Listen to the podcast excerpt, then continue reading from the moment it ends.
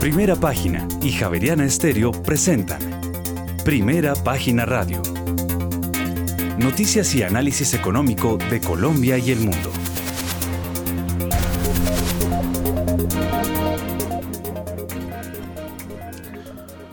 Muy buenos días, son las 6 de la mañana y 3 minutos. Les damos la bienvenida a una nueva emisión de Primera Página Radio. Hoy es eh, viernes 24 de febrero del año 2023. Tendremos todas las noticias y el análisis económico de Bogotá, Colombia y el mundo hasta pasadas las 8 de la mañana. Bajo la dirección de Héctor Hernández y Héctor Mario Rodríguez, en esta emisión presentamos eh, las siguientes noticias porque al Banco de la República no le gustan las tasas del 25%. Por eso, eh, la meta de la inflación tiene del 3% y no del 14 o del 18%. Así lo señaló el gerente general del emisor, Leonardo Villar. Por su parte, el codirector del Banco de la República, Jaime Jaramillo, advierte que las perspectivas hacia adelante de la actividad productiva no son buenas por efectos de la reforma tributaria y la política de las tasas de interés restrictivas y los déficits eh, fiscal y en cuenta corriente, mayores retos de la economía en Colombia.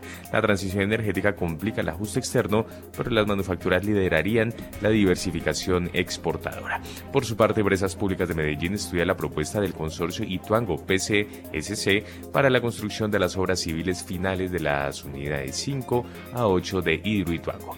Y la nueva subasta de energía está en firme en Colombia y se realizará en agosto de este 2023. Y en otras noticias, la Bolsa de Valores de Lima cayó 0,76%. La acción más desvalorizada fue la de AENSA SAA con 10,96%. Y más adelante, Bancolombia desembolsó 141 billones de pesos en 2022, equivalentes al 35% del PIB nacional.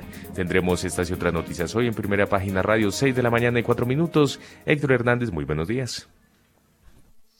Muy buenos días a todos nuestros oyentes, muy buenos días a usted Juan Sebastián, muy buenos días al equipo de producción y veo que ya está nuestro analista Jorge Gutiérrez.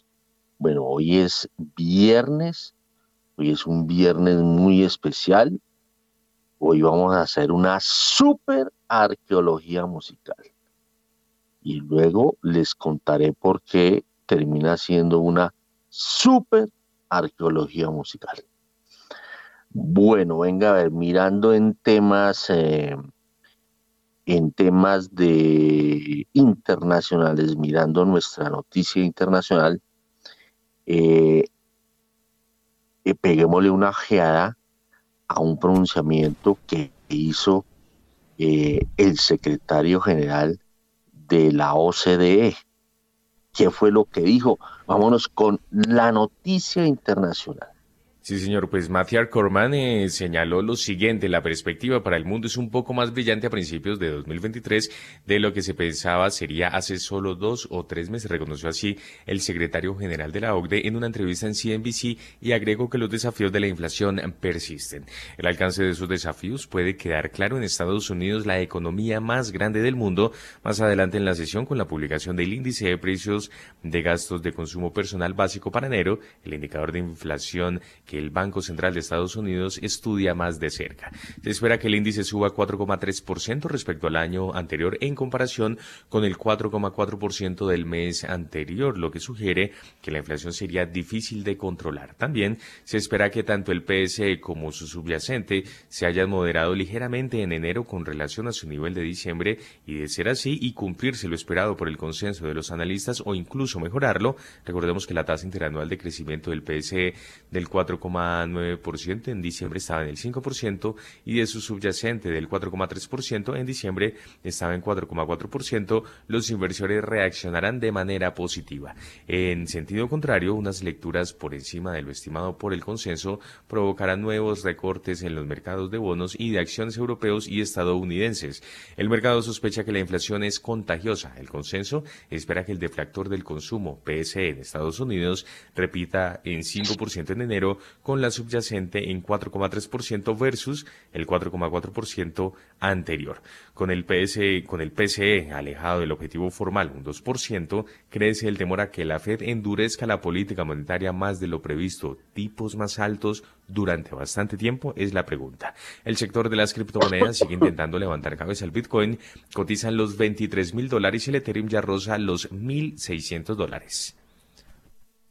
Bueno, muy bien, son las seis de la mañana y siete minutos. A ver, Jorge Gutiérrez, muy buenos días. ¿Cómo está viendo el panorama internacional esto de la OCDE? A ver, Jorge. Hola, Héctor, muy buenos días. Complacido de estar nuevamente en el programa.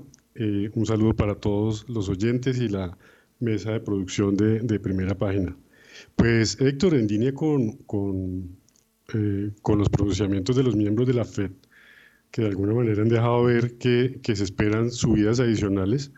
Ahora, cuando uno ve, digamos, esos porcentajes que, que, están en medio de esas expectativas de incremento, pues están hablando hasta ahora de, subir alrededor de 50 puntos básicos adicionales, que pues obviamente para el mercado americano, los mercados desarrollados pueden ser un incremento importante, pero en términos relativos, al comparar con lo que pasa, por ejemplo, en Colombia, pues esos incrementos no serían tan dramáticos. En ese sentido, eh, pues obviamente la, la, incertidumbre, por, por, lo menos para, para lo que resta de este año, vuelve a ser como, como lo más importante. Esa incertidumbre pues obviamente genera un comportamiento volátil en los diferentes activos.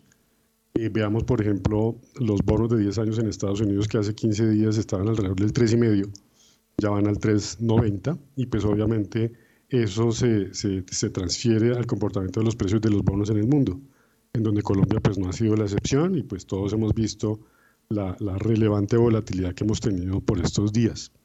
Pese a que ayer hubo alguna corrección a la baja en las tasas de interés de toda la curva de los TES. Entonces yo veo pues el mercado ciertamente eh, pues enrarecido para mi gusto, eh, se va a mantener volátil, pero pues creo yo que cada vez es, es menos grave o menos digamos, menos, drásticas las subidas de tasas de interés en el mundo que, que esperan los analistas, Héctor.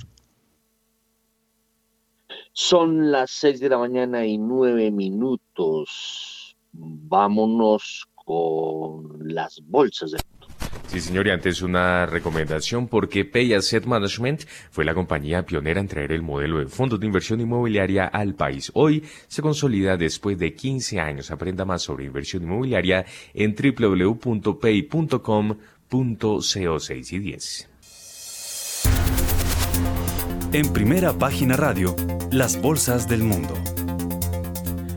Las bolsas de Asia en rojo, excepto Tokio, tras el mensaje de tranquilidad del nuevo gobernador del Banco de Japón. En su primera comparecencia ante el Parlamento, de cara a la aprobación de su nombramiento, Kazuo Ueda, nuevo gobernador del Banco de Japón, reconoció la presión que está ejerciendo en la economía japonesa la subida de la inflación por encima del 4% en los últimos meses ante el encarecimiento global de la energía y las materias primas, pero defendió por su parte las actuales medidas ultralaxas del Banco Central para evitar una recesión ligada a su endurecimiento. Considero, señaló el nuevo gobernador, que la política actual del banco es adecuada. La bolsa de Tokio cerró hoy con una subida del 1,29% de su principal indicador, el Nikkei, mientras que el índice más amplio, el Topix, terminó con un incremento del 0,67%. El índice de referencia de la bolsa de Shanghái cayó con un 0,62%. Por su parte, el parque de Shenzhen retrocedió 0,81%. El índice Hang Seng de la bolsa de Hong Kong cerró con pérdidas del 1,68%, mientras que el, el COSPI de la Bolsa de Seúl perdió este viernes 0,64% y el índice de valores tecnológicos COSDAC retrocedió 0,89%. Por su parte, Europa sube a la espera del índice de precios del gasto del consumo personal, dato que es de gran peso para la Fed. Los datos publicados a principios de esta sesión mostraron que la confianza del consumidor del Reino Unido se recuperó en febrero, con el índice de confianza del consumidor de GFK subiendo 7 puntos a menos 30 38. Si bien esto todavía está cerca de los mínimos históricos provocados por la crisis del costo de vida, también representó un máximo de 10 meses. El índice DAX alemán cotizaba 0,1% al alza, mientras que el CAC 40 de París se recuperaba 0,3% y el FTSE de Londres subía 0,3%. Finalmente, el IBEX 35 de la Bolsa de Madrid abría en verde y sumaba 0,32%. Bueno, son las eh, 6 de la mañana y 12 minutos. A ver, eh, Jorge Gutiérrez, mmm, las bolsas del mundo. Veo que Asia bastante regular y Europa más bien como decente la cosa. A ver, Jorge. Pues Héctor, eh, vemos ayer eh, en el mundo ligeras valorizaciones, inclusive eh, en, Latinoamérica. Sin embargo, el año completo, si uno mira para atrás, pues sigue siendo rojo, o sea, la, no se han recuperado totalmente esas caídas importantes de, de, del año anterior. Igual sucede con esta semana, que el comportamiento a nivel global fue de pérdidas en, en, las acciones.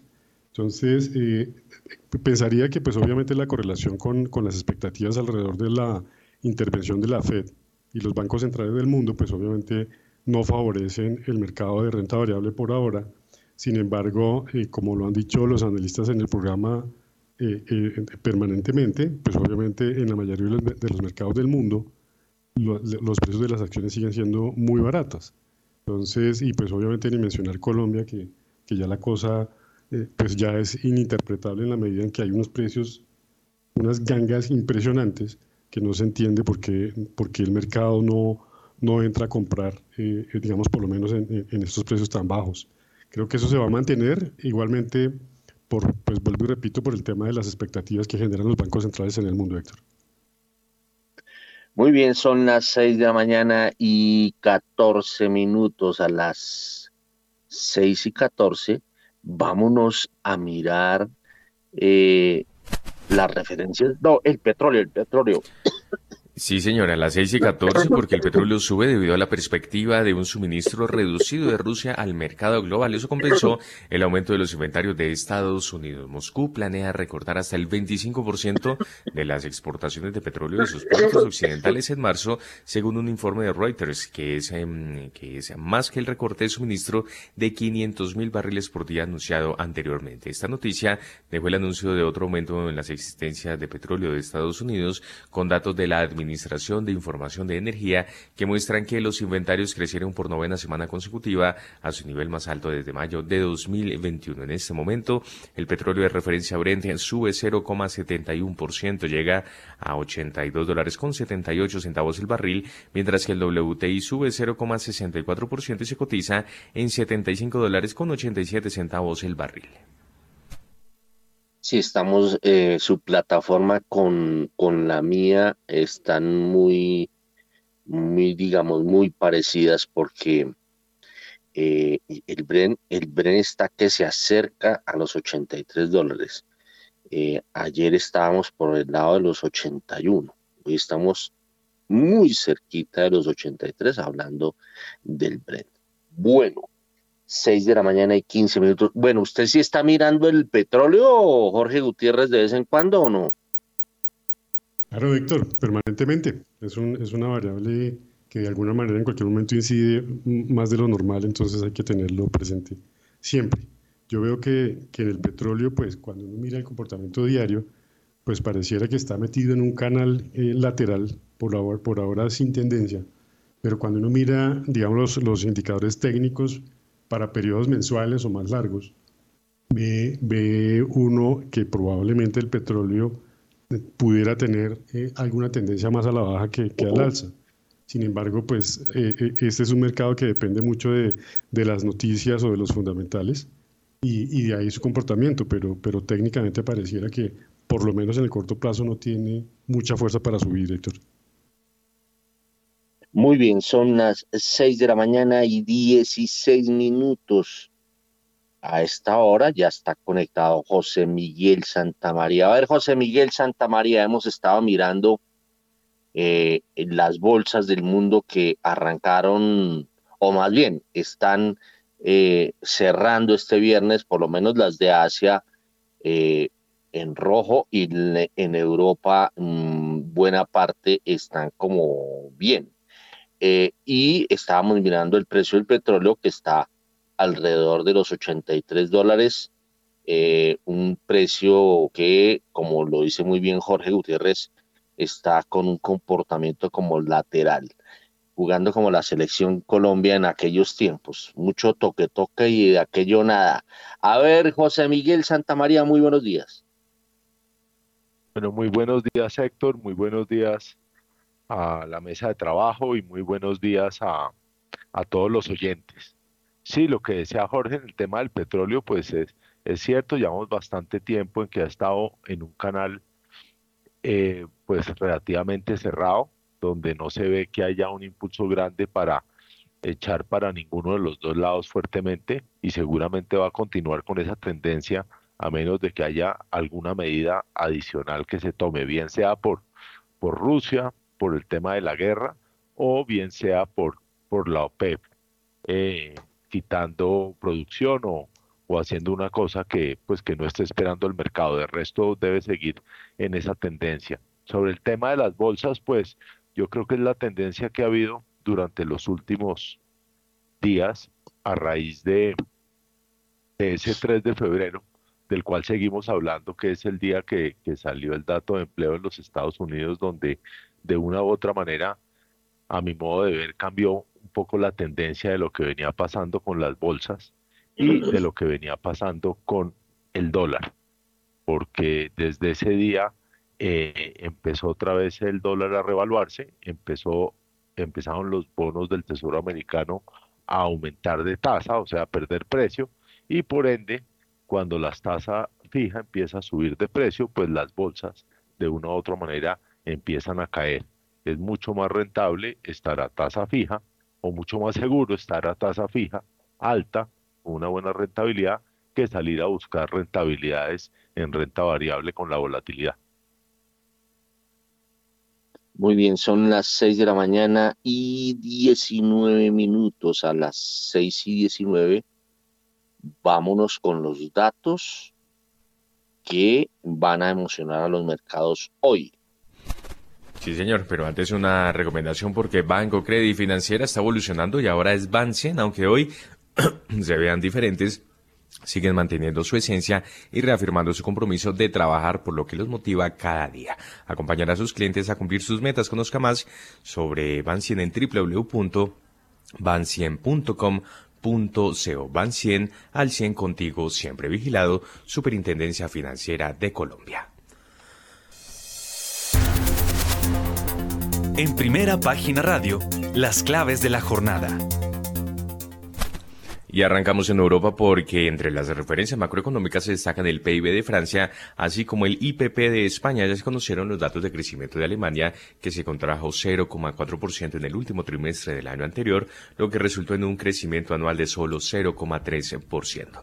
Se espera declaraciones de Silvana mm, Terneiro, quien hace parte del Comité de Política Monetaria del Banco de Inglaterra. Además, en Estados Unidos, la Oficina del Censo publicará su reporte de venta de casas nuevas a enero, de acuerdo con las estimaciones de Bloomberg, alcanzaron las 620 mil unidades. En tanto, la Oficina de Análisis Económico dará a conocer las cifras de ingresos y gastos personales durante el primer mes de este año. La Universidad de Michigan informará sus índices de expectativas y sentimiento del consumidor a febrero, además de las expectativas de inflación. Por su parte, se conocerá el número de plataformas petrolíferas que publica Baker Hughes. Y finalmente en México, el INEGI dará a conocer la revisión final del PIB al cuarto trimestre del año anterior. Además, el instituto publicará el dato final del IGAE al mes de diciembre y finalmente el Banco Central informará los datos de la balanza de pagos de 2022. Bueno, 6 de la mañana y 21 minutos. Jorge Gutiérrez, ¿usted eh, a qué le está parando horas hoy? Sigue muy eh, seguimos muy dependientes de, de la Fed eh, o hay algún dato que a usted lo trasnoche. pues Héctor, para, para hoy, pues básicamente seguirá influyendo el tema de la, del procesamiento de los de los miembros de la FED, del directorio de la FED, Eh, y pues de otra parte, eh, si me pregunta por las variables que, que, tengo presentes ahora de, referencia, me parece que el comportamiento del euro, del, del DXY y del yen japonés, porque veo que eh, la correlación que se ha mantenido con las monedas latinoamericanas particularmente es importante, particularmente Brasil, México, Perú y nosotros, pero ayer curiosamente como que esa correlación se perdió, eh, lo que el, euro devaluó, de XY también devaluó un poco y el yen también, y nosotros al contrario eh, revaluamos, yo diría de manera importante, fue una corrección a la baja eh, seria, importante de más de 70 pesos, eh, y entonces en ese sentido hay que mirar a ver si se recupera esa correlación porque hoy siguen devaluando estas monedas fuertes y tendríamos que ver nosotros que, cómo nos comportamos. Pareciera que debiéramos tener, o sea, por, por, análisis técnico bajar algo más, pero esta correlación no se puede dejar de lado, Héctor. 6 de la mañana y 23 minutos. A ver, José Miguel Santamaría, ¿qué le está parando bolas hoy? José Miguel. Sí, Héctor, ¿qué Venga y le cuento, no, mire, yo estoy de acuerdo con Jorge. Acá hay un tema interesante que está pasando con las monedas. Es como dije anteriormente, eh, pues el dólar se está revaluando, se está fortaleciendo frente a las principales monedas del mundo. Lo mismo ha pasado frente al, frente al peso colombiano, pero en los últimos dos días ha habido como un cambio de tendencia del peso colombiano. Eh, y yo pienso que eso tiene que ver un poco de golpe con entrada de recursos de afuera, porque obviamente las tasas de los test también se han mejorado y puede ser interesante pues para algunos inversionistas extranjeros entrar plata para invertir acá. Eh, pero de una u otra manera el peso debería volver a corregir y pegarse a las monedas, porque pues esa correlación pues es normal que se lleve. Entonces, entonces eh, yo creo que seguir mirando el DXY y seguir mirando también cómo es la relación entre el, entre el euro y el dólar, porque eso nos va a llevar a, a mirar verdaderamente hacia dónde debe ir el peso colombiano. Muy bien, son las 6 de la mañana y 24 minutos. A las 6 y 24 vámonos a mirarnos el ombligo, vámonos eh, con la bolsa de Colombia. Buenos días, Héctor, y a toda la mesa de trabajo. Pues bueno, la bolsa eh, de valores de Colombia cerró en verde ayer. El jueves terminó en 0,39% positivo. Esta pues es una noticia importante luego de que venía de unas jornadas a la baja. La acción que más ganó fue la de Cebex Latin Holdings, que subió un 9,78%. Recordemos que esta acción está en medio de la OPA de desliste ya próxima a terminar. Además, la segunda acción que más subió fue la de Grupo Argos, que se valorizó 7,24%, mientras que la preferencial de este grupo fue la tercera en, el, en subidas con un 4%. Eh, por otra parte, el Grupo Aval fue la que, la que más cayó con un 8,09% y la del Banco de Bogotá perdió 5,45%. El índice Colcap terminó en 1.192,24 puntos y el Colir le ganó 0,36%, terminando en 7,47 eh, unidades. Muy bien, son las, eh, si aquí, yo, aquí me avisan, ya está conectado Andrés Langevé, ya vamos a ir ahorita con él. 6 y 26. A ver, eh, estábamos mirando la bolsa de Colombia. Estaba comentándonos eh, Juan Carlos Bernal que em, el comportamiento bursátil, estoy aquí mirando una cosa, eh, el comportamiento bursátil es que mm, la Bolsa de Colombia, a ver, la Bolsa de Colombia. Eh, porque es que aquí veo varios, varias, eh, eh, cómo le fue a las, a las diferentes acciones, pero no, puntualmente, en general, ¿cuánto fue que ganó, la, ganó o perdió la bolsa, Juan Carlos? El Colcap subió 0,39%, Héctor. 0,39%. A ver, José Miguel Santamaría, rápidamente, que quiero conocer una visión de Andrés Langebeck con relación al tema del mundo. A ver, eh, no, pues la Bolsa de Colombia tuvo como, como ustedes contaron, un aumento pequeño. frente de golpe a otras bolsas que no lo hicieron, pero cuando vemos cuál es la que mostró pues el mejor comportamiento, pues es una acción que no transa mucho y que no es una acción demasiado líquida. Eh, yo creo que la bolsa de Colombia sigue el comportamiento que tienen las otras bolsas latinoamericanas y mundiales, en el sentido que pues cada vez es menos rentable con tasas de interés de renta fija altas, pues invertir en acciones. Muy bien, son las 6 de la mañana y 28 minutos. A ver, eh, Andrés Langebeck, muy buenos días. Me complace volverlo a tener por estos lares. Eh, en este año creo que no nos habíamos cruzado.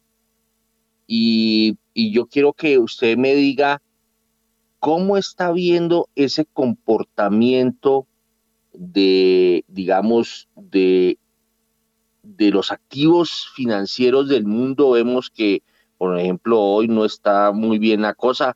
Me hablaban que los tesoros de los Estados Unidos no han estado marchando bien, pero a mí me gusta saber cómo va, digamos, esa, ese matrimonio, si es que cabe ahí ese matrimonio entre el desempeño de las economías, de las bolsas del mundo con los PMIs, eh, porque eh, los PMI nos dicen si eh, las empresas, la industria está marchando como debe ser. Muy buenos días, Andrés. Buenos días, Héctor. Muchas gracias por la invitación. Y la, ausencia temporal se la achaco a, Paco, que es mi, mi perro, que me despierta faltando un cuarto para las seis para que lo saque a pasear, entonces es, como complicado. Em, sí, yo creo que estamos en un momento realmente crítico en términos de incertidumbre. Em, yo sigo mucho un eh, indicador que saca em, eh, la Federación Americana de Pequeños Negocios, sobre, sobre incertidumbre y es, es, es, notorio cómo se ha venido incrementando, mm, no en el último mes, eh, realmente ya desde hace unos cuatro meses en general la incertidumbre en los Estados Unidos. Y sí, hay, hay, hay sin duda un dos elementos que creo que han sido destacados acá en forma muy completa por los colegas que tienen que ver Em, en primer lugar, con el tema de, la generación de empleo en los Estados Unidos y en segundo lugar, con un dato de inflación eh, para el mes de enero que eventualmente no estuvo, em, no, fue tan optimista como, como se pensaba. Yo, yo, al respecto sí difiero un poco en, general de la visión del consenso. Eh, yo creo que el, el, proceso de desinflación en Estados Unidos sí se viene y se viene muy rápido. Em, yo, yo, hago mucha referencia a las proyecciones que hace JP Morgan. Eh, para ellos, más o menos en el mes de julio de este año debemos tener una inflación en Estados Unidos del 3,5%. Y eso significa que se nos vienen meses de, de, desinflación bastante acelerada. Y voy a, voy a explicar por qué, por qué coincido con esa visión. La, la, en Estados Unidos, a diferencia de Colombia, existe una relación muy estrecha entre los precios de la vivienda y los precios de los arrendamientos. Eh, la relación es rezagada. Nosotros hemos visto que en, Estados Unidos una inflación de, de, bienes a la baja en forma muy notoria, pero una inflación de servicios al alza. Y entre los servicios claramente se destaca el tema de arrendamientos.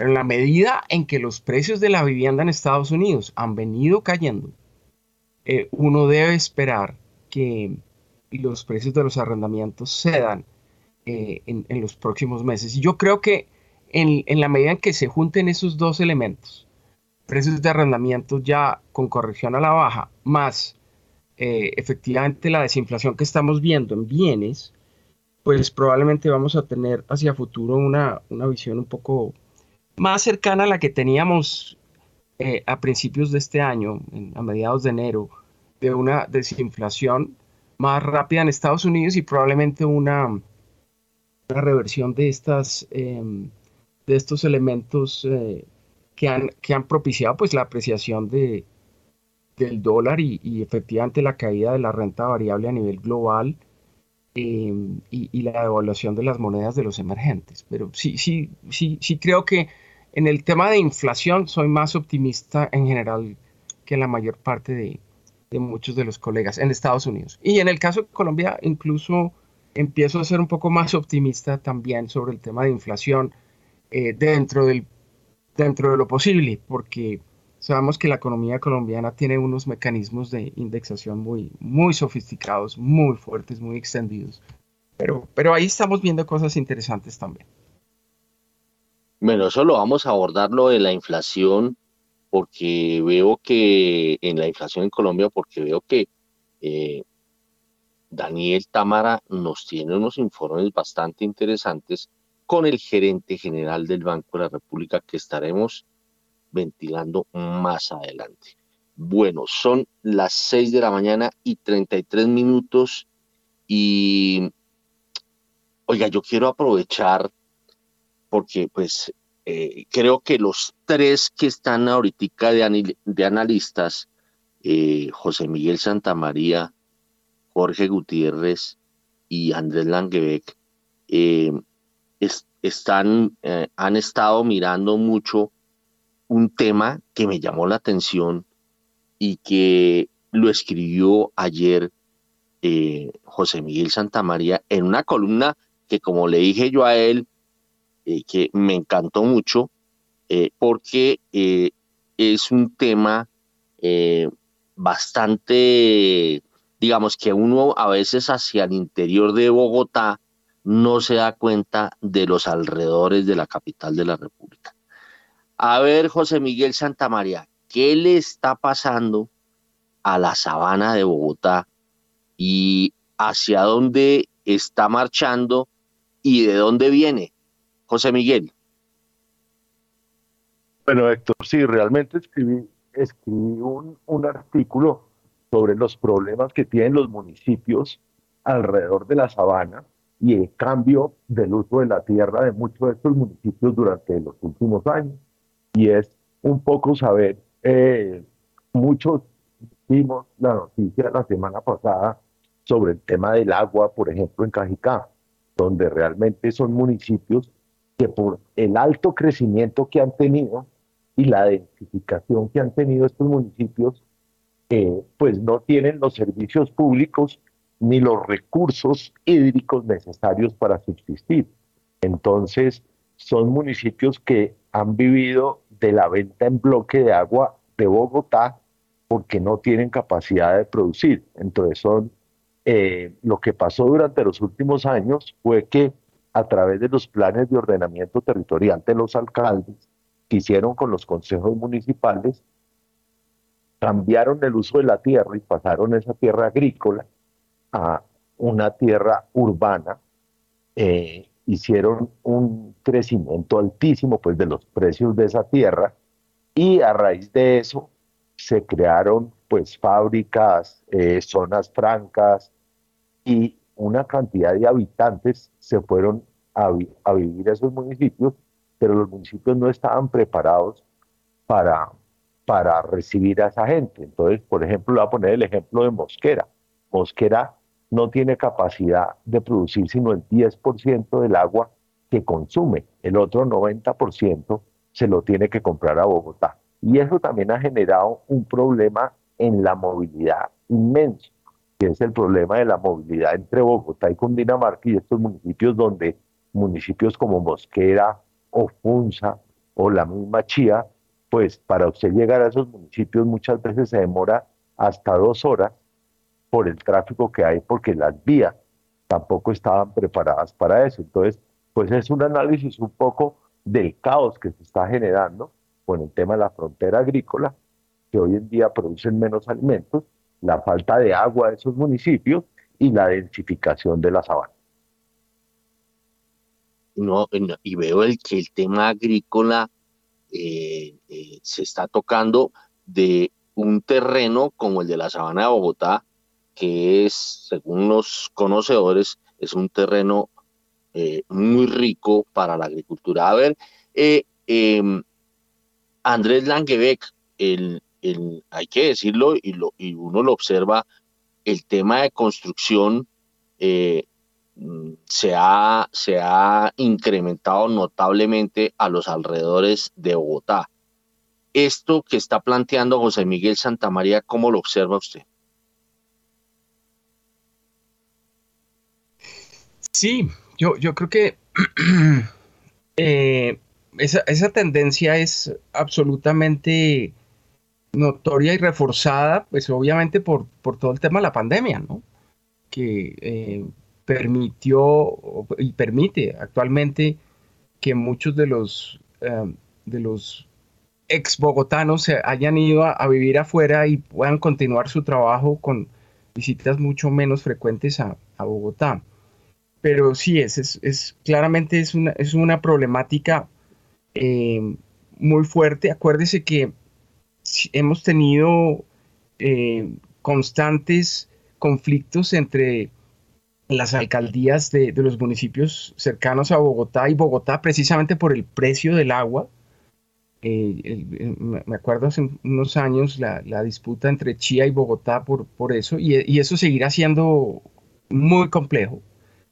Em, y la, otra preocupación sí tiene que ver con el tema de, del agotamiento de unas de las tierras más fértiles que tiene Colombia, ¿no? que están en la sabana de Bogotá y que pues están construyendo. ¿no? Entonces, desde muchos puntos de vista es un, es un, tema, es un tema complejo. Ahora, ya con una visión de más largo plazo, pues uno diría que eh, el fenómeno debería eh, em, empezar a tener una transición en, relativamente rápida en, las próximas décadas, en la medida que Colombia también tiene un, envejecimiento muy fuerte, ¿no? Y, el número de hijos por, parejas va, disminuyendo y, la presión sobre, em, sobre las tierras cercanas a, los sitios urbanos debe, debe empezar a bajar. Pero sí, sin duda es un tema álgido y yo creo que desde muchos puntos de, vista de, esa eh, área metropolitana que se ha mencionado y que, ya se permite hacer con otros municipios, debería obviamente ser parte fundamental de, esas negociaciones y de ese desarrollo coordinado. A ver, Jorge Gutiérrez, eh, ¿cómo ve la situación? Ahí José Miguel planteaba en el artículo eh, ese fenómeno del volteo de tierras, ¿no? A ver, Jorge Gutiérrez. En efecto, Héctor, esa es, es una situación de vieja data. Digamos que ese crecimiento que se ha, que se ha dado, pues es un hecho. Sin embargo, eh, por, las mismas razones que, José Miguel anota en su artículo, hoy por hoy eh, la, limitante de la disponibilidad de servicios públicos de agua y energía particularmente, pues está siendo como, como la razón por la cual ese, ese proceso de, de, crecimiento veloz que tuvimos prácticamente en los últimos 10 años, diría yo, pues está, está, está tendiendo a, a, suspenderse, eh, si, si, ese es el término. En la medida en que una de las razones para poder adjudicar una licencia de construcción, cualquiera sea el uso de, de la construcción nueva, pues está supeditada a la disponibilidad de, del servicio de agua y de luz. Eh, ahora, eh, eh, como bien lo nota Andrés también, este tema de la pandemia, digamos, facilitó o aceleró, diría yo, algunas transformaciones que, han sido prácticamente imperceptibles, pero que son importantes. la zona de Cota, la zona de, Siberia, de, Funza, Funza y Tenjo particularmente, son zonas que se han convertido muy atractivas para el tema del comercio de última milla. Es básicamente la razón por la cual se ha presentado una importante demanda en lo que tiene que ver con áreas para construcción de bodegas, para, el almacenaje de mercancías eh, o, digamos, grandes centros de acopio o o de, digamos, de puntos intermedios para traer mercancías a Bogotá y eso generó una demanda importante durante, durante yo diría, este periodo de, de, la pandemia y de alguna forma salvó algunos fondos de inversión inmobiliaria. Eh, porque pues obviamente ya sabemos que el comercio, la vivienda y oficinas tuvieron un, parón importante. Entonces yo diría que naturalmente esa tendencia de crecimiento está sufriendo ahora por la falta de disponibilidad de los servicios públicos, pero también tenemos que considerar que los POT sobre los cuales se desarrolló eh, esta, esta área metropolitana eh, durante los últimos 10, 15 años son POT viejísimos, que no han sufrido ninguna modificación durante este periodo, y es la oportunidad para que se tenga presente o se hagan los, ajustes necesarios para corregir este tipo de anomalías que, menciona José Miguel en su artículo, Víctor. Bueno, rematemos con el propio José Miguel, porque pues a mí lo que más me llama la atención de eso fue toda la anomalía que, que o las anomalías que se registraron para hacer transformaciones eh, de viviendas que eran o más bien de terrenos que eran agrícolas y los volvieron urbanos. A ver, José Miguel Santamaría, rematemos el tema. Sí, Héctor, yo creo que todo lo que hemos dicho es claro. Bogotá, el precio, el precio del metro cuadrado en Bogotá es muy costoso y Bogotá, y Bogotá no tiene muchísimos sitios más también donde construir. Y tocaría construir hacia arriba. ¿Cierto? Entonces eso pues fue una de las razones por las cuales la gente ha salido de Bogotá y se ha ido a vivir a, los municipios cercanos, pero eh, todo esto, como usted dice, tiene un principio que es muy complejo, que fue que por los años, en el, por los años 2000, entre el 2000 y el 2010, se hicieron bastantes cambios de POT, de planes de ordenamiento territorial en muchos municipios, y esos planes de ordenamiento territorial que simplemente aprueba el Consejo Municipal y cambiaron el uso de la tierra, cambiaron muchas tierras urbanas, eh, rurales a tierras urbanas, generándoles un sobrecosto inmenso. Yo ponía el ejemplo de que una fanegada de tierra agrícola podía costar 200 millones de pesos en un municipio de La Sabana y al volverla urbana, pues puede subir el costo de la hectárea a 20 mil millones de pesos. Eso ahí genera, se supone, una plusvalía una plusvalía para dónde? Para el municipio, porque la persona que se le valoriza la tierra de un monto a otro, pues genera esa plusvalía. Y con esa plusvalía era que los municipios debían organizar esos servicios públicos. Y de una u otra manera, como todo lo que pasa muchas veces en Colombia, empieza ese tema de la corrupción tan fuerte, donde muchas personas, empleados públicos, dirigentes de esos municipios, Nuevamente con el sector privado y dueños de las tierras, pues se volvieron millonarios y, y generaron una nueva casta de poder muy fuerte en la sabana de Bogotá con el cambio de la tierra, con el cambio de uso de la tierra. Entonces, por eso es que al final, cuando se hace el cambio del uso de la tierra, que debió haber generado recursos suficientes para hacer los servicios públicos, hacer las vías y hacer todo lo necesario, pues esa plata se espumó, no llegó a los municipios, hay unos nuevos ricos, mucha corrupción y por eso estamos en la situación que estamos ahorita, municipios sin servicio y con esa densificación tan grande. Oiga, hace poco yo veía eh, que, por ejemplo, el municipio de Cajicá sufrió un drama enorme con el tema del agua. 6 y 46. Óigame, vámonos con las bolsas latinoamericanas, pero antes de ir con las bolsas latinoamericanas, eh, vámonos con, con eh, Juan Carlos Bernal, que tiene un reporte de el desempeño de la bolsa de Lima. A ver, Juan Carlos. Bueno, Héctor, eh, la bolsa de Lima, en momentos le digo cómo terminó el día de ayer porque las bolsas latinoamericanas han subido, pero la, bolsa de Lima en específico cayó 0,76%. La acción que, señor, Siga. la acción que más cayó, fue la acción de con 10,96%. Eh, en total tuvo 21 títulos en rojo, mientras que 21 no se movieron. La cervecería San Juan descendió 8,57%. Entre tanto, eh, Casa Grande Sociedad Anónima fue la que más subió con 3,66%. El índice general de la bolsa cerró en, en 0,76%, mientras que el CELET perdió 0,42%. Muy bien, usted hablaba de la acción más desvalorizada, fue la de AENSA, SAA, con una caída del 10,96%. Vámonos ahora sí con todas las bolsas latinoamericanas, Juan Sebastián. Las bolsas latinoamericanas en primera página radio. 6 de la mañana y 48 minutos. La jornada de este jueves estuvo caracterizada por una alta volatilidad, pues los operadores estuvieron asimilando los datos de un mercado laboral más ajustado, así como una expansión menor a la esperada para la, esperada para la economía norteamericana. El Nasdaq 100 cerró con un 0,72% al alza. En segundo lugar se ubicó el Standard Poor's 500, que aumentó 0,53%, y el promedio industrial Dow Jones presentó un avance del 0,33%. El índice Standard Poor's Merval de la Bolsa de Comercio de Buenos Aires se recuperó 1,34%.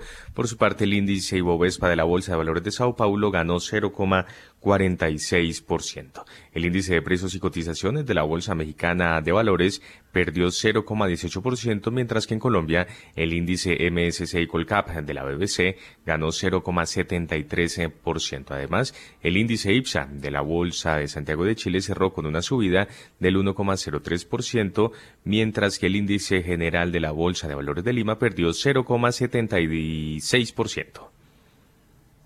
Así como lo había dicho Juan Carlos Bernal, 6 y 49. Bueno, hoy nos toca, como hoy es viernes, hoy nos toca una arqueología, una super arqueología musical. Y nos toca, y ya van a saber por qué nos toca obligatoriamente hacer esta arqueología. Eh, porque el personaje invitado ha sido un músico muy, muy importante y muy trascendental para el mundo. Arranquemos pues.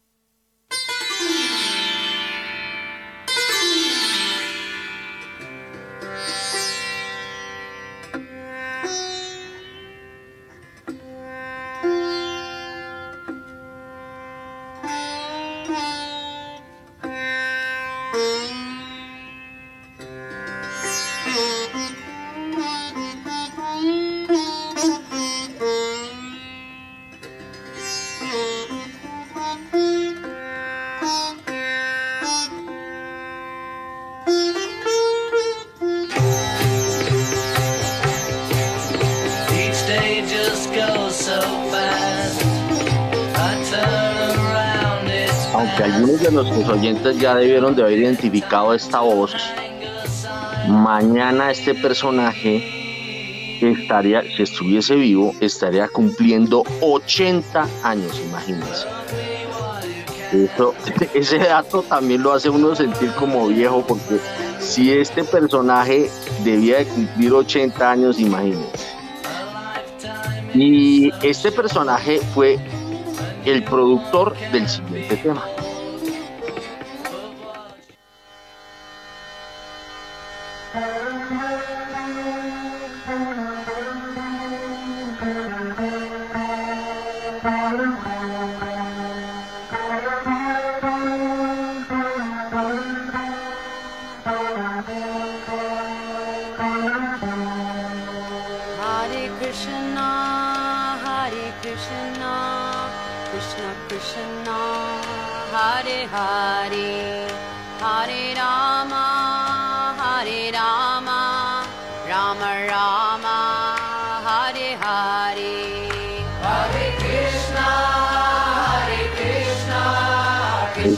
Esto, es del verano del 69, es Hare Krishna Mantra y eh, fue interpretado por devotos eh, del templo londinense de Radha Krishna.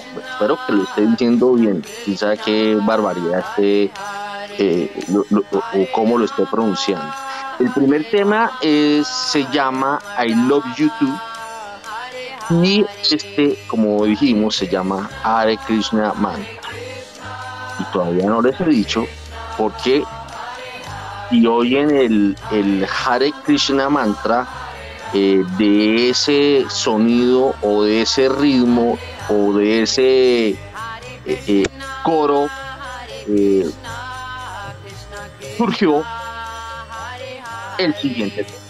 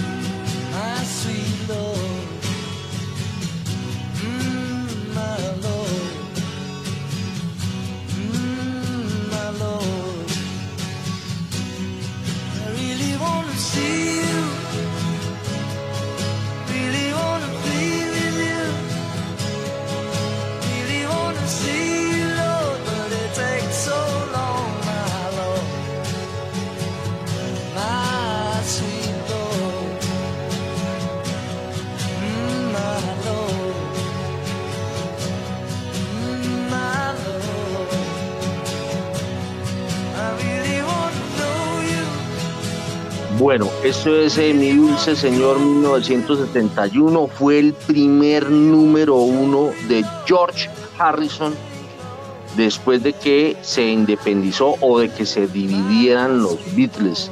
Eh, los Beatles se abrieron en abril de 1970 y el primero en golpearse fue George Harrison.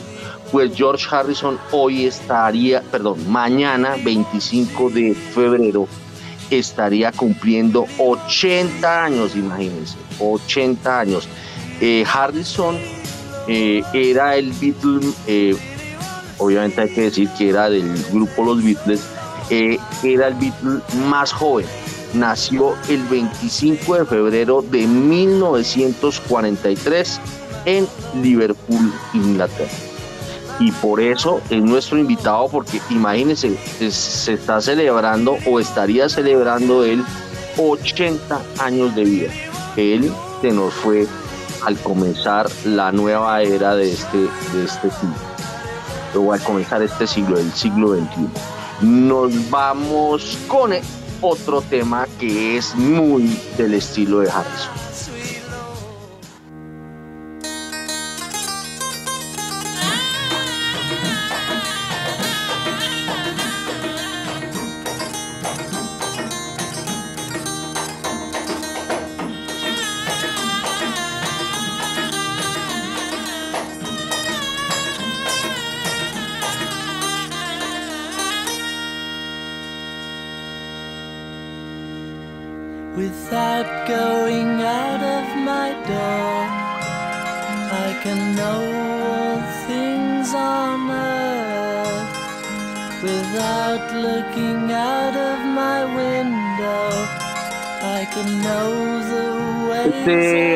Canción se llama Dinner Light y hace parte del álbum blanco de los Beatles por allá del año 1968.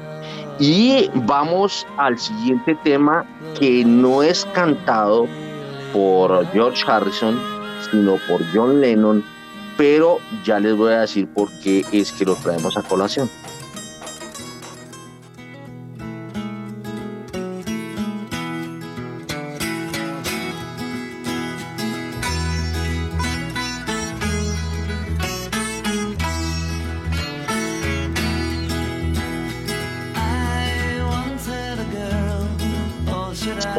Madera noruega, pero el, el, tema, el tema es de 1965 y la importancia es que en esta pieza George Harrison hace uso por primera vez del citar. Y este citar después fue utilizado por otros grupos, como por ejemplo Kings, y así fue evolucionando. Entonces este es un aporte musical de Harrison eh, con los Beatles. Y de aquí nos vamos al primer tema que compuso George Harrison con los Beatles.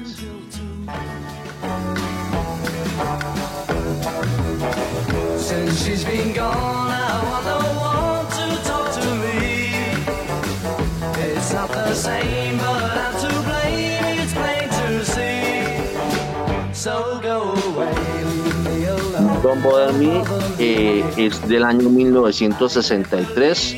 Con él empezó a abrirse paso en la composición George Harrison. Y vamos a hacer un, una pasada rápida por los temas que, con los que él empezó a cantar y que aunque eran de otros artistas, arranquemos con El Diablo en su corazón.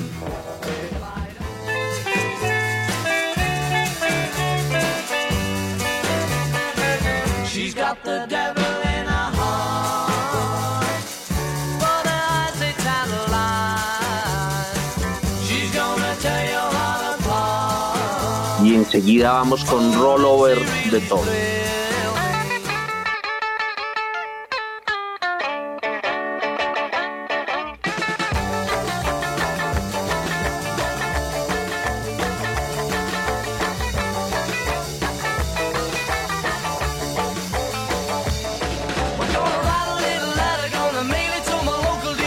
Y pasemos rápidamente a, a Do You Want to Know Secret. You'll never know how much I really love you.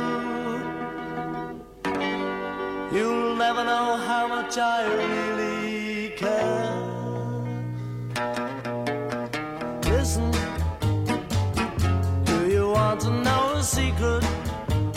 Y vamos con otro aporte que hace Harrison a la música y es que él introduce eh, una guitarra que está identificada como 360 de 12 cuerdas y eh, la hace volver, eh, digamos, un instrumento clave para los grupos de rock de la época. Y por eso nos vamos con A Hard Day's Night. It's been a hard day's night, and I've been working like a dog. Es un tema en el que hace uso de esta guitarra de 12 cuerdas, eh, George Harrison, que eh, hizo que, por ejemplo, el siguiente tema eh, sea eh, tocado fundamentalmente por una guitarra de 12 cuerdas. Vamos al siguiente, rapidísimo.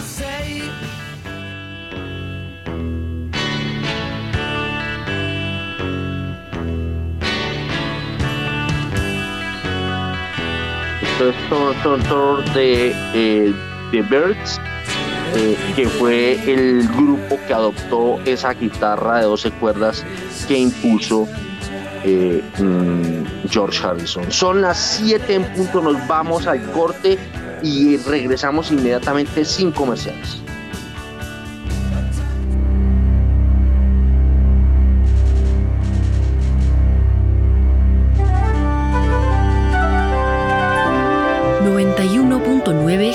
Estéreo, Bogotá. HJKZ.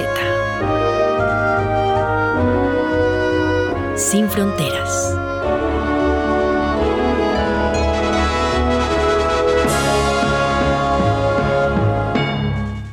Y seguimos con los 80 años de George Harrison que mañana debería de cumplir.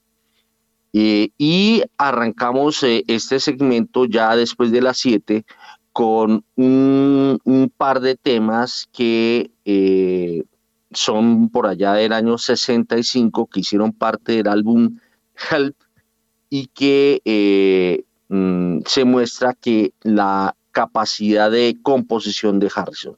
Vamos con Me gustas mucho.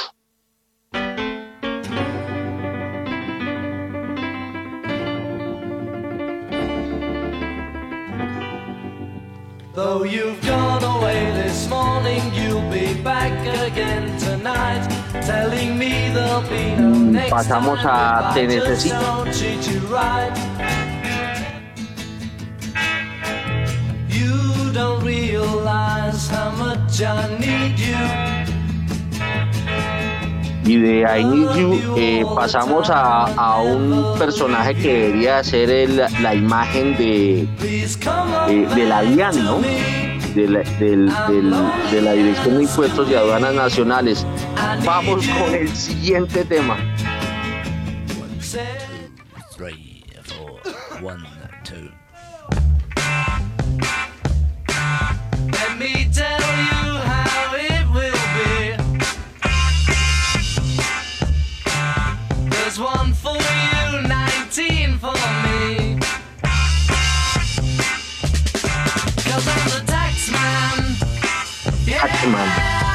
El hombre de los impuestos.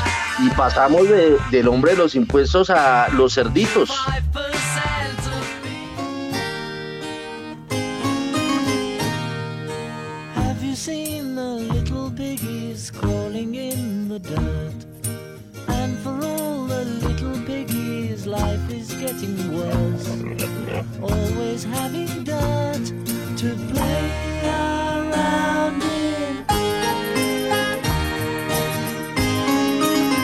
Y ahora yo me quiero calzar el viejo zapato marrón. Avancemos.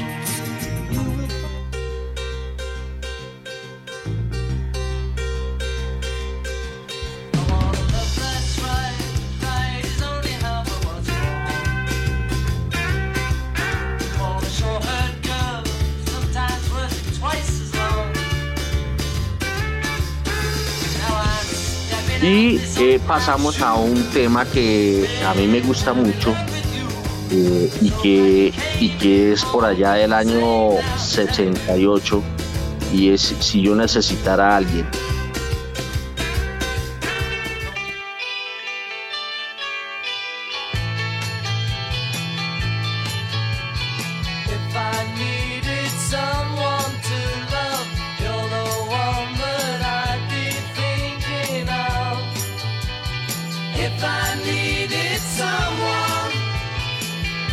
Vamos avanzando a los dos temas que para mí son los que más me gustan, son la cúspide para mí de Harrison. Y el primero es eh, Ahí viene el sol.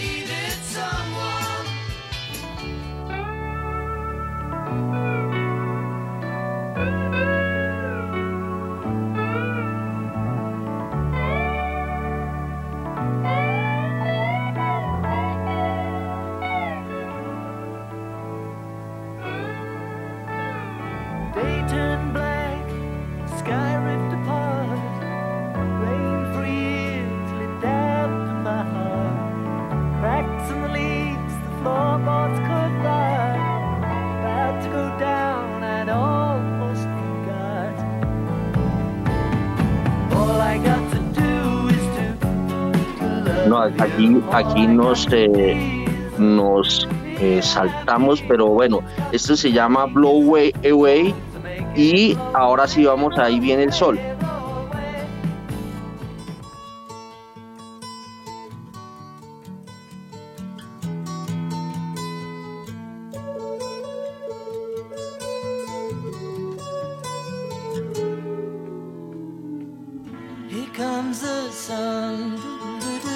Yo creo que es una de las piezas más hermosas de los Beatles y más hermosas de George Harrison.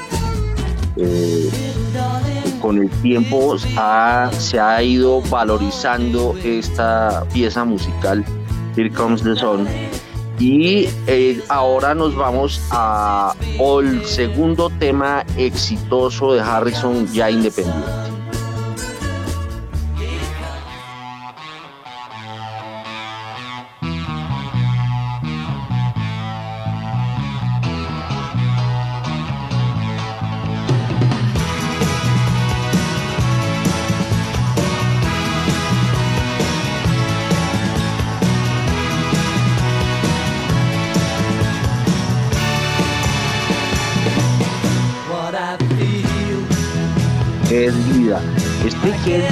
Se lo achacan a, a, Harrison o mucha gente cree que es un tema que se lo dedicó a, su esposa, a, la esposa de entonces eh, de Harrison, que era, que era eh, Patty, eh, ahora se me, se me escapó el nombre de ella porque Patty Boyd, que era una modelo, esta Patty Boyd terminó andando con el mejor amigo de Harrison, que era Eric Clapton. Eh, y pues obviamente, eh, imagínense esa situación. Bueno, y de What is Life nos vamos a Pobre Niña.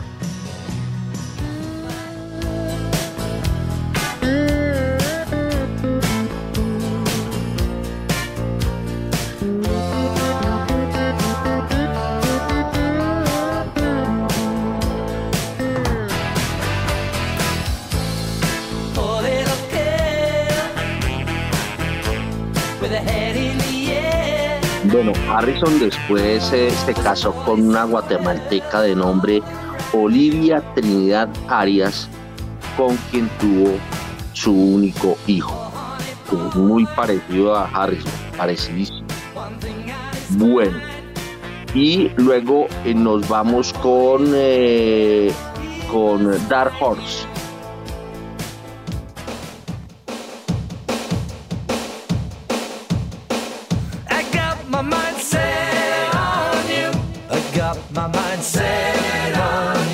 Este, no es eh, Dark.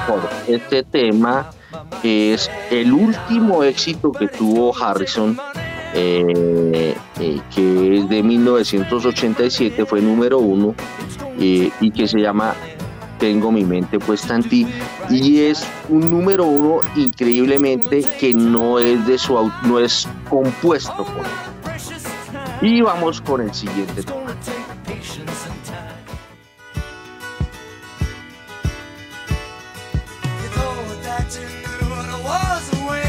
Ahora sí, este es eh, Caballo Negro Dark Horse, 1974.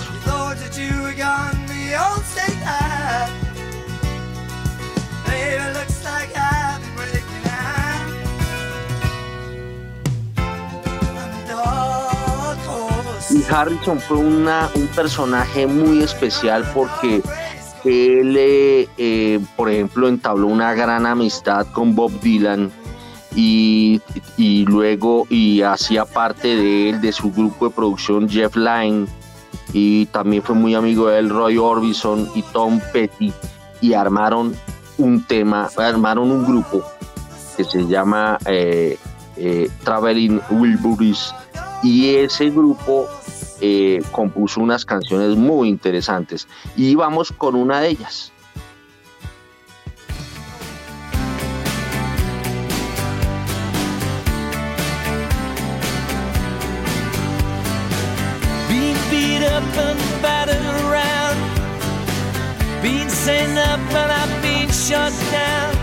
Imagínense ese combate,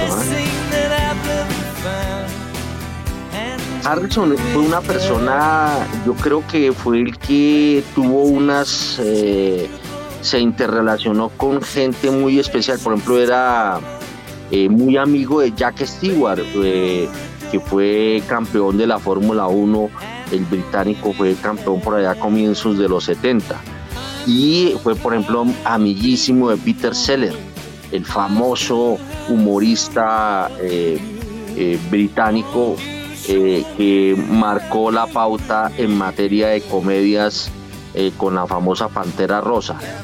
y se hizo muy amigo de un grupo de humoristas que se llamaba Monty Python. Vámonos con una mamadera de gallo de Monty Python. gentlemen, the moment you've all been waiting for, Mr. George Addison sings.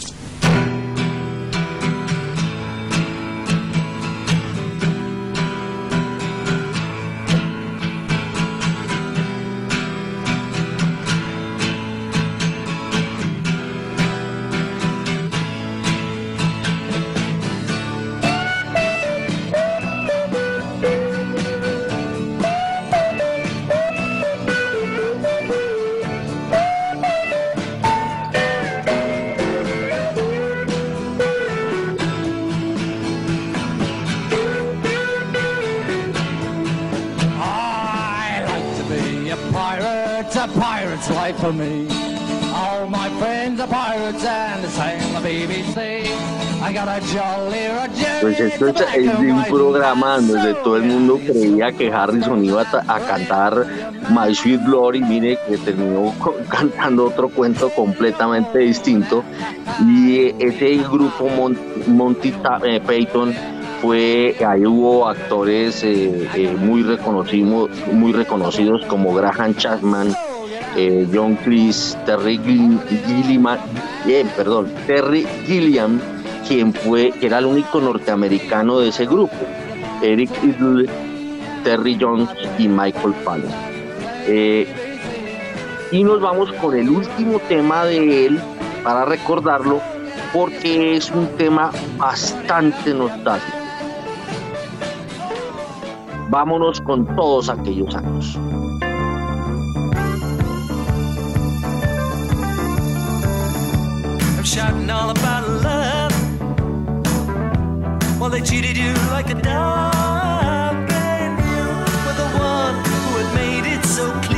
Esto es de 1981 y de mayo de 1981 y es una dedicatoria de George Harrison a John Lennon eh, pocos meses después del asesinato de John Lennon en Nueva York. Eh, Lennon fue asesinado el 9 de diciembre de 1980 y este tema salió a listas el 11 de mayo de 1981. Fue eh, eh, un tema en donde eh, muestra esa mm, relación que fue creciendo entre Harrison y Lennon, porque hay que decir que cuando arrancaron los Beatles, Lennon le hacía como el feo a Harrison porque Lennon en ese momento tendría, calculo yo, unos 15, 16 años y Harrison era chiquito era en, ese momento para él, era tres años menor, eh, tendría entre 12 y 13 años.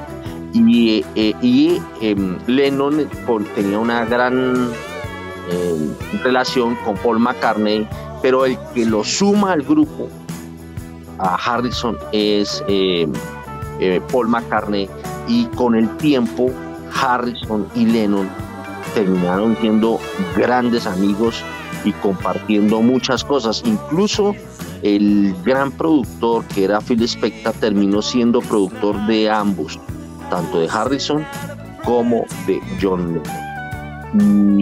Y, este es un homenaje de Harrison a Lennon. Y con esto nos vamos, nos vamos a comerciales 7 y 15. Chao.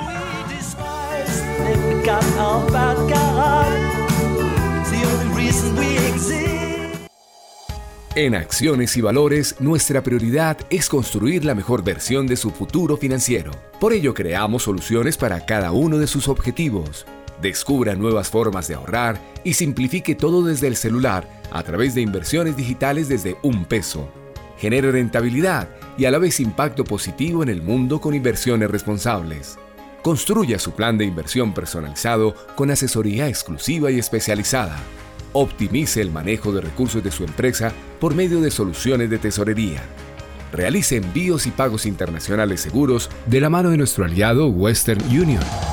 Es momento de crear metas juntos. Conozca la mejor forma de hacerlo. Contáctenos en www.axivalores.com o al WhatsApp 323-236-5222, vigilado y regulado por la Superintendencia Financiera de Colombia.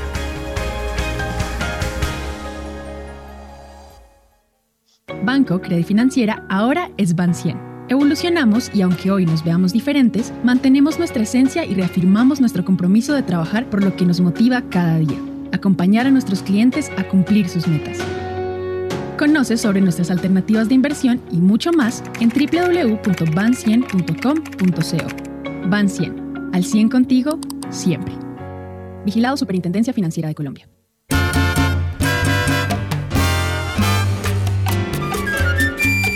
Caribe y Sol, viernes y sábados desde las 8 de la noche hasta que salga el sol.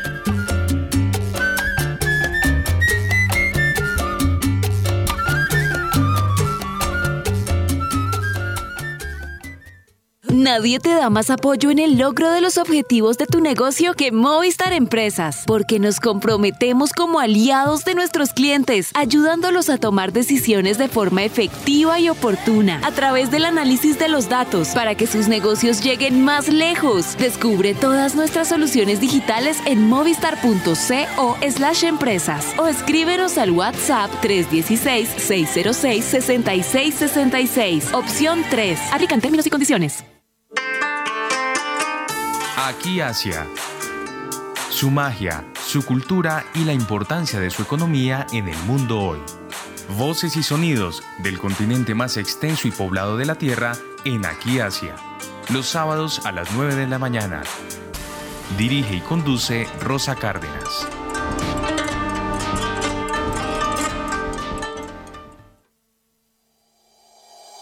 En Acciones y Valores, nuestra prioridad es construir la mejor versión de su futuro financiero. Por ello, creamos soluciones para cada uno de sus objetivos. Descubra nuevas formas de ahorrar y simplifique todo desde el celular a través de inversiones digitales desde un peso. Genere rentabilidad y a la vez impacto positivo en el mundo con inversiones responsables. Construya su plan de inversión personalizado con asesoría exclusiva y especializada Optimice el manejo de recursos de su empresa por medio de soluciones de tesorería. Realice envíos y pagos internacionales seguros de la mano de nuestro aliado Western Union. Es momento de crear metas juntos. Conozca la mejor forma de hacerlo. Contáctenos en www.axivalores.com o al WhatsApp 323-236-5222, vigilado y regulado por la Superintendencia Financiera de Colombia.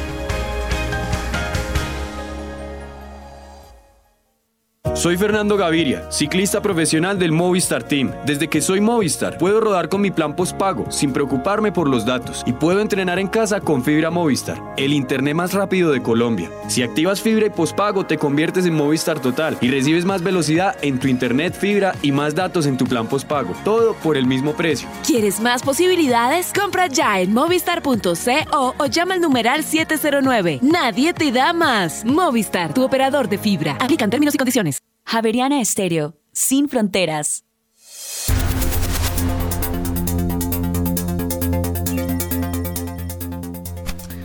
En Colombia son las 7 de la mañana y 19 minutos. Continuamos en primera página radio. El petróleo de referencia Brent llega a 82 dólares con 73 centavos el barril.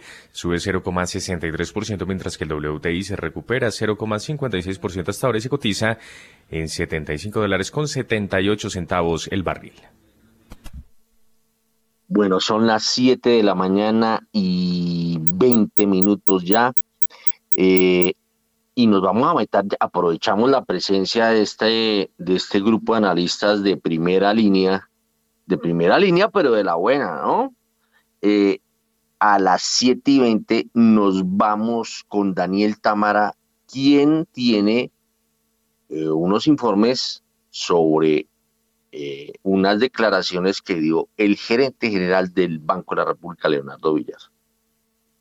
El gerente general del Banco de la República, Leonardo Villar, aseguró que al emisor no le gustan las tasas de 25%. Por eso la meta de inflación tiene que ser de 3% y no de 14 o 18%. Esto fue lo que dijo. Y por eso hay que reaccionar oportunamente y con suficiente fuerza. ¿Con qué meta? Con la meta de volver a una inflación como la que hemos establecido, que es la que debemos mantener a mediano plazo y a largo plazo, que es una meta del 3%. ¿Por qué volver al 3%? ¿Por qué no 14%? ¿Por qué no 18%? ¿A alguien le gustan las tasas de interés de 25%? Yo les puedo asegurar que al Banco de la República no le gusta. Y si tuviéramos tasas de inflación de 14 o 18%, esas serían, o posiblemente más altas, las tasas de interés permanentes de la economía. Nosotros tuvimos tres décadas o tres décadas largas en el siglo XX con inflación persistentemente de, dos, de, dos, dígitos. Y esa inflación persistente de dos dígitos, ¿qué implicaba? Que las tasas de interés eran persistentemente 25, 30, 40%. Eso era la tasa de interés permanentemente en Colombia. Eso no facilitaba la inversión, no facilitaba el crecimiento. Cuando, si, si logramos volver a tasas de inflación del, del 3%, alrededor del 3%, relativamente estable, las tasas de interés van a volver a bajar. ¿Qué costo tienen en el corto plazo? Que tenemos que subirla fuertemente, tenemos que ajustar y tenemos que, hacer que la, economía vuelva hacia niveles razonables. Bueno, 7 y 22. Estaba hablando de la inflación él y yo quiero ir eh, con un informe también de Daniel Tamara y de unas declaraciones de Villar, pero que Villar aborda es el tema de las tarifas de energía a propósito de la inflación.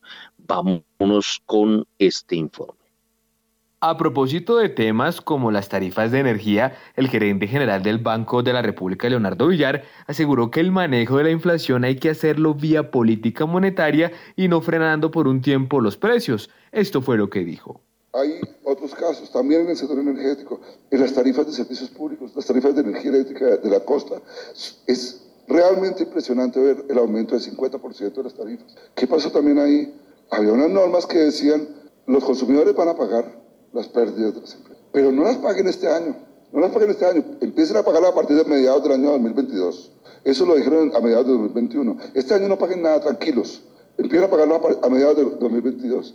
¿Y eso qué, qué, se refleja? En que no se hacen los ajustes a tiempo y cuando empiezan a pagarse hay que pagarlos con creces, doblemente, y eso se está eh, viendo hoy, no solo en materia de inflación, en materia de las cifras de inflación, sino también en materia del impacto sobre, la, sobre, una población que se ve obligada a pagar unas tarifas que le aumentan 50, 40, 50%. Entonces, ahí sí, ante la pregunta, claramente, yo creo que el manejo de la inflación es mejor hacerlo por la vía tradicional, por una política monetaria ortodoxa, y no tratando, por ejemplo, de frenar por un tiempo los aumentos del precio de la gasolina generando unos subsidios enormes. Parte de lo que hoy estamos viendo como aumento del gasto público del gobierno en el plan financiero, prácticamente todo con respecto al año pasado, es porque se está eh, eh, registrando como gasto público el pago de la deuda de el del FEPEC el pago de la deuda a Ecopetrol por haber mantenido las tarifas tan bajas. Como se va a pagar, aparece un aumento del gasto. Y ese, entonces hay que, tener, eh, eh, hay que mirar esto con, con, cuidado si se elimina ese efecto, que realmente es el pago de una deuda, no es un gasto nuevo. Eh, el, gasto se mantiene más o menos en los niveles del de, de, 2022. Bueno, y ya para irnos al análisis, eh, miremos eh, lo que dice Leonardo Villar con relación a las tasas de interés de intervención del Banco de la República. El gerente general del Banco de la República, Leonardo Villar, reiteró que ya se está llegando al tope de la tasa de interés de intervención, pero aseguró que eventualmente habrá algunos ajustes adicionales. Esto fue lo que dijo. Simplemente nosotros esperamos que, que una subida como la que se ha dado, eventualmente con algunos ajustes adicionales, pero, pero con la claridad de que estamos ya mucho más cerca del tope de la tasa de interés, va a permitir que la inflación empiece a reaccionar de manera pronta. Ahora, yo creo que a eso se une algo que, que yo, yo difiero de eso también, de, de, Bruce, eh, que es el tema de, las perspectivas fiscales. El plan financiero al que yo le creo, eh, ¿qué muestra? El plan financiero muestra que el déficit fiscal se va a reducir de manera significativa este año. Se va a reducir de un déficit fiscal de 5.5% del Producto Interno Bruto a 3.8%. Eh, eso es una reducción grande, eh, una reducción que casualmente equivale a la magnitud de la reforma tributaria. Bueno, 7 de la mañana y 25 minutos. Rápidamente, Juan Sebastián, vámonos con tasas y cerramos el círculo de tasas para poder abordar el tema.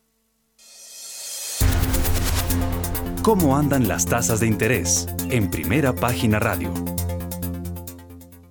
La tasa interbancaria para hoy es de 12,79%, estable frente a la tasa vigente del jueves. Los tres convencimientos en julio de 2024 bajaron 15 puntos básicos a 11,35%. Entre tanto, los tres convencimientos en noviembre de 2025 bajaron 7 puntos básicos a 12,33%. Los tres convencimientos en junio de 2032 bajaron 6 puntos básicos a 12,94%. Los tres convencimientos en octubre de 2034 bajaron 22 puntos básicos a 12,95% y los tres convencimientos en octubre de 2050 bajaron 9 puntos básicos a 12,99%.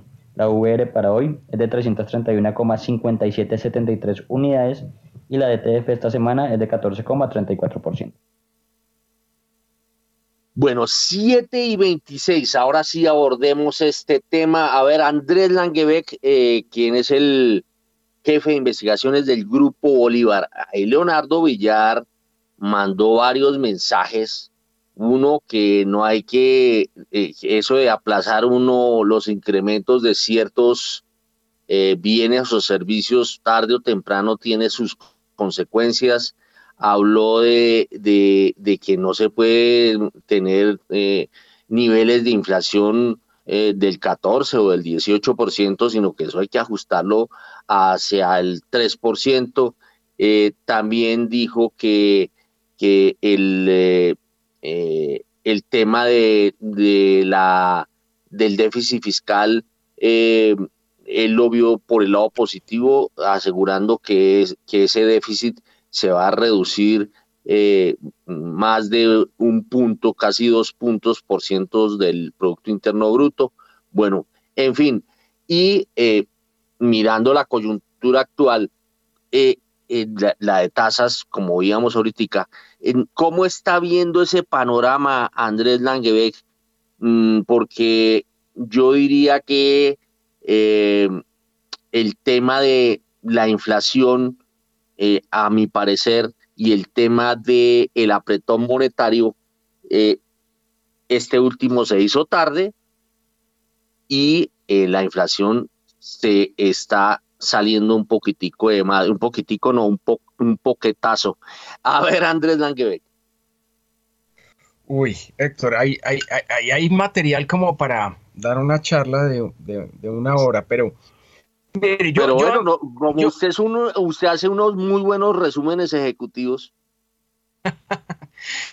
Viene, lo primero que, quiero decir es que cuando uno oye a Leonardo, em, pues me identifico plenamente con, con todo lo que dijo. Eh, realmente me siento como, como un economista que siempre ha estado preocupado por, por este tema macro y su, incidencia sobre el crecimiento y la distribución del ingreso. Lo único que no le oía a Leonardo fue el, tema de, lo perjudicial que son inflaciones medianas, medianamente altas sobre la distribución del ingreso, especialmente para los trabajadores no empleados cuyos ingresos no se incrementan al mismo ritmo de la inflación, que son el 45% de los trabajadores.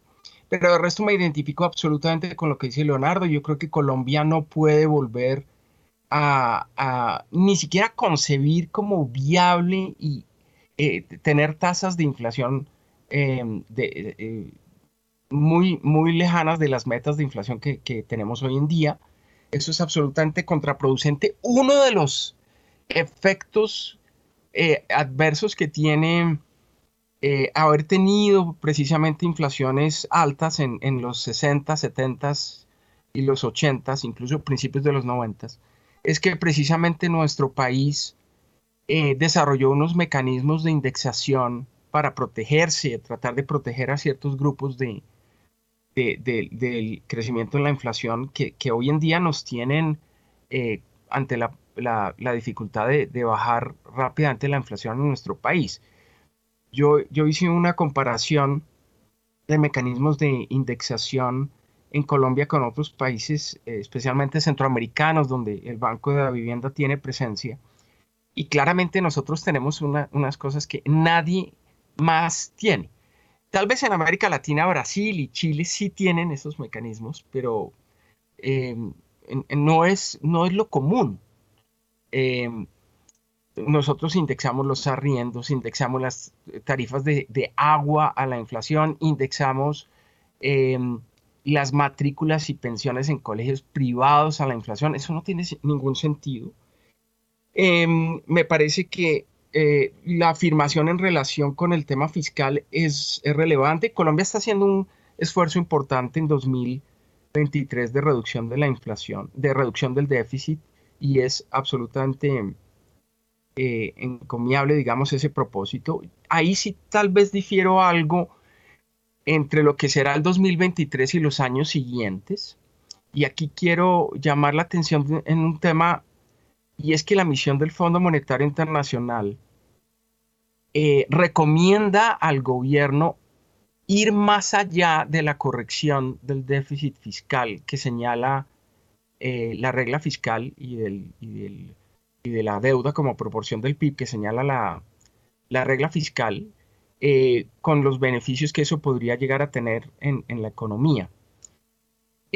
Ayer, Standard Poor's mejoró la calificación de riesgo de Costa Rica.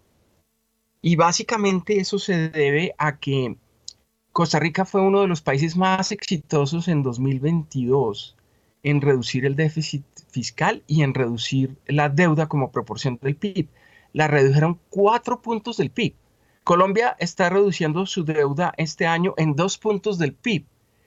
Y si hiciéramos ese esfuerzo por segundo año consecutivo en 2024, yo le aseguro que Colombia em, eh, eh, volvería a tener eh, la calificación de grado de inversión en 2025 eso sí lo veo muy lejano. Eh, lamentablemente creo que el ajuste fiscal que, está planteado en este momento es esencialmente 2023, pero de ahí en adelante vemos una deuda como proporción del PIB que se mantiene relativamente alta. Coincido perfectamente en el tema de utilizar la microeconomía para, para realmente controlar la inflación. Eso, eso no funciona. Eh, los controles de precios, cuando yo era chiquito era, era muy común ver eh, la leche, ¿no? Los controles, había precios eh, máximos a, la leche, me acuerdo, y, y, entonces había dos opciones, o, pues no se conseguía la leche cuando, cuando había escasez, tampoco se conseguía, y, las, los ciclos de, escasez se prolongaban, porque una de las ventajas que tienen los precios altos es que son unas señales de mercado para que se produzca más. si el precio de la leche aumenta, pues se compensan costos adicionales, se mantienen márgenes y eso permite que, la inversión en esas actividades eh, pues se incremente. Eh, pero los controles de precios son terribles en, en, general para controlar la inflación. Coincido perfectamente con esa apreciación, así que me identifico muchísimo con lo que señala Leonardo, me encanta oírlo hablar en esos términos esto es algo que constantemente nosotros tenemos que eh, insistir. El Banco de la República eh, se sigue llamando igual, pero realmente son dos instituciones completamente distintas. La que existía antes de la Constitución del 91 y la que existe después de ese evento. Y creo que Colombia es, em, y así lo destacan todos los analistas internacionales en todos los ámbitos, Colombia es uno de los países que ha logrado em, tener una macroeconomía eh, en, una situación bastante buena, excepto por el tema fiscal recientemente, y es en buena medida gracias al Banco de la República. Muy bien por Leonardo. Son las 7 y 35. A ver, David Cuides, quien es el director de investigaciones económicas del el grupo Alianza. ¿Usted se siente cómodo con el manejo monetario del Banco de la República y con lo que se ve venir de inflación? Hola Héctor, buenos días, buenos días para todos mis compañeros de panel el día de hoy, por supuesto para los oyentes. Pues Héctor, la verdad sí, yo, yo siento que el Banco de la República, y aquí me sumo a lo que dice Andrés, está haciendo la tarea correctamente. Eh, aquí hay muchos críticos y, y, y, y yo me tal vez me refiero a lo que sucedió en el pasado cuando el banco recortó las tasas de interés y muchos llamaban y decían, oiga, ¿por qué el banco no sigue recortando y recortando más las tasas? Y en algún momento el banco dijo, no, este es mi punto terminal, yo ya no quiero seguirla recortando. Pasan unos meses, unos años, y ahora eh, pues que las está subiendo, vuelven las críticas y dicen, no, no, no, ya no las siga subiendo, ya subió mucho. Entonces, digamos palo porque bogas y porque no bogas. Por supuesto la situación cambió, pero yo creo, y creo que es también un comentario que le escuché al gerente en algún momento, pues algo están haciendo bien. Eh, es muy difícil, eh, Héctor, uno, y esto es un, error que han cometido muchos banqueros centrales en el mundo, muy difícil capturar el movimiento de la inflación en unos ciclos tan, tan complicados como estos. Uno hace un año no sabía que íbamos a tener Ucrania y en Rusia, no sabía el tema climático, cómo iba a tener reacciones también en los precios de los alimentos. y de hecho los analistas nos equivocamos bastante, Héctor, el año pasado. Aquí hay un mea culpa, e incluso como gremio, en donde decíamos, no, el pico de inflación no va a pasar del 9, del 10, del 11, que apenas llegó al 12. Uy, no, sorry, no habíamos visto el 13.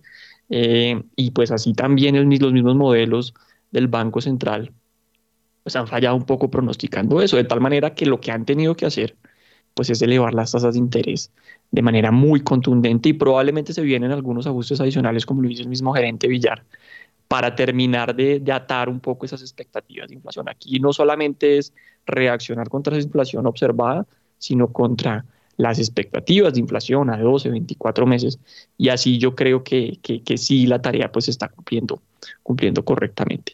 Hemos visto más de mil puntos básicos de incrementos, Héctor, en, en, tasa, en tasa repo.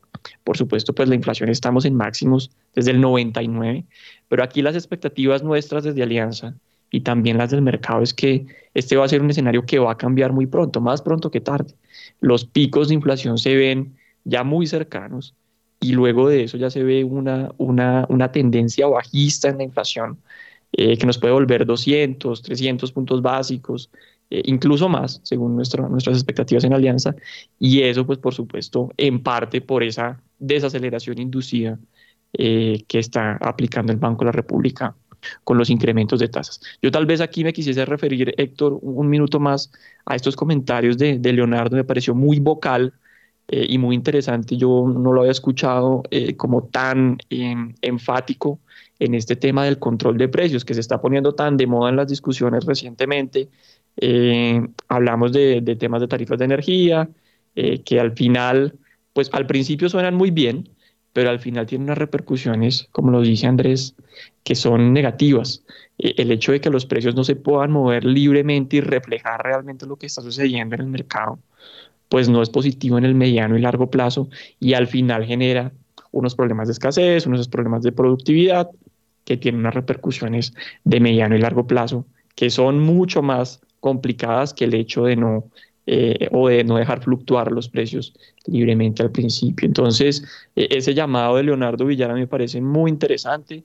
Creo que es un economista muy, muy serio, por supuesto, e, y este tipo de, llamados en un foro como el que se presentó el día de ayer, yo creo que son muy interesantes para, para los policymakers y para que en general pues empecemos a, o terminamos de entender que la solución, digamos, esto ya está inventado, es, no hay muchas eh, soluciones cuando uno ve un problema inflacionario eh, y realmente, pues como le digo, ya está inventado y es la política monetaria la principal herramienta que se tiene eh, en, este, en este sentido y pensar en controles de, de precios, pues al final no resulta tan interesante o tan efectivo para al final llevar a la inflación a buen puerto, que es ese 3% que tiene el Banco de la República de mediano plazo. Así que suscribo todos los comentarios del gerente Villar, me parece que hacen mucho sentido y bueno, eh, más, más adelante veremos esos resultados con una inflación que empieza a retroceder e incluso pues también veremos tasas que empiezan a caer, lo que dice el gerente Villar.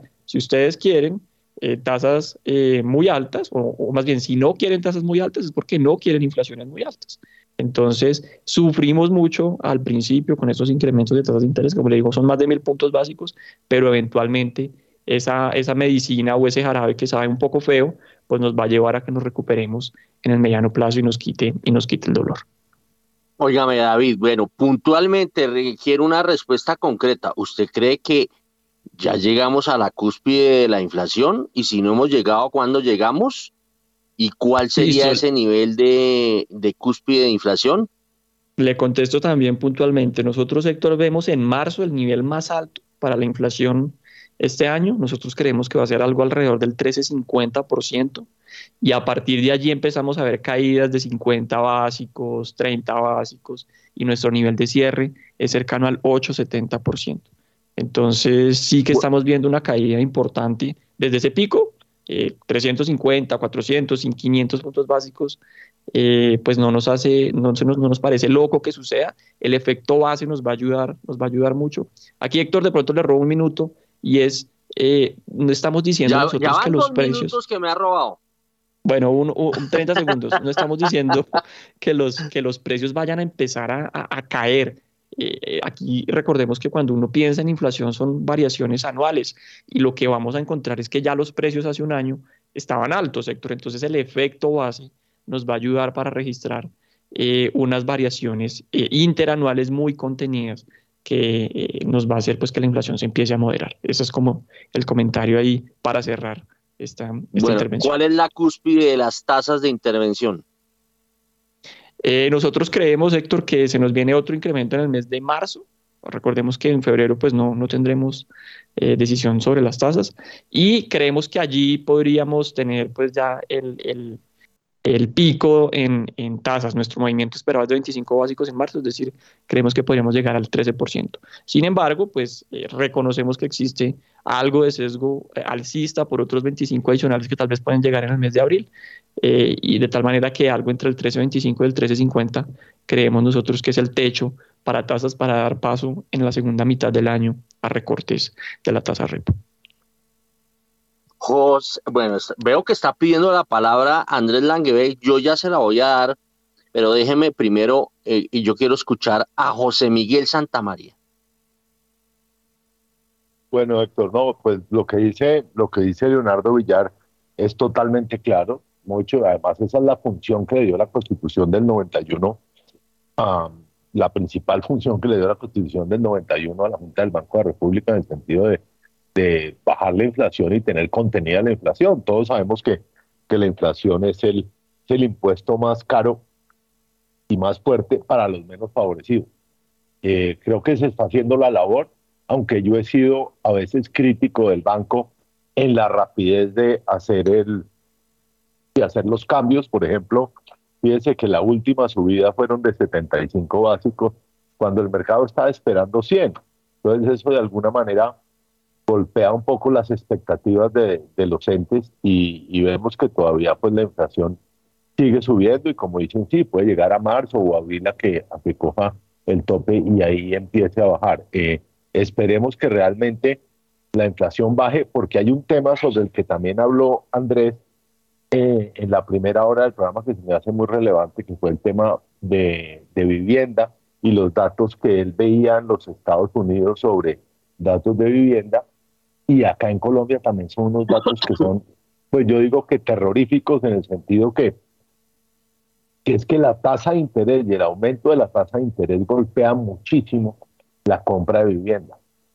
Y, y, ya se está viendo acá en Colombia, cuando usted va a pedir un crédito de vivienda, pues las tasas de interés del crédito de vivienda pues están a más del doble de lo que generalmente están y eso pues obviamente va a implicar una caída de esto que es uno de los temas fundamentales para, para la generación de empleo y para la mejora de vida de los colombianos. Entonces, eh, entre más temprano que tarde se logre empezar a bajar la tasa de interés, se va a poder reactivar otra vez el tema inmobiliario, que yo creo que es fundamental para el futuro. A ver, antes de ir con Andrés, vamos con Jorge Gutiérrez. Héctor, yo, yo, yo pues obviamente comparto al 100% los, el pronunciamiento de, del gerente del Banco, del banco Central y, el pronunciamiento de, los colegas en este momento. Yo creo que el Banco de la República tiene argumentos muy poderosos que demuestran que el modelo de inflación por objetivo es altamente eficiente y pues obviamente la estadística lo demuestra. Yo recuerdo que en las últimas tres décadas del, siglo pasado, en donde se presentó eh, permanentemente y desesperadamente el uso de mecanismos como la intervención de precios, como había notado Andrés ahora, pues fueron un fracaso para el mediano plazo porque terminamos teniendo inflaciones casi que inmanejables Recuerdo que vimos inflaciones del 27%, creo que fue la última más alta antes de implementar el modelo de inflación por objetivo en el año 2000. Y en ese sentido, pues el gobierno carece de argumento alguno para eh, eh, demostrar que la intervención de los precios es, es una fórmula adecuada, eficiente para el control de precios.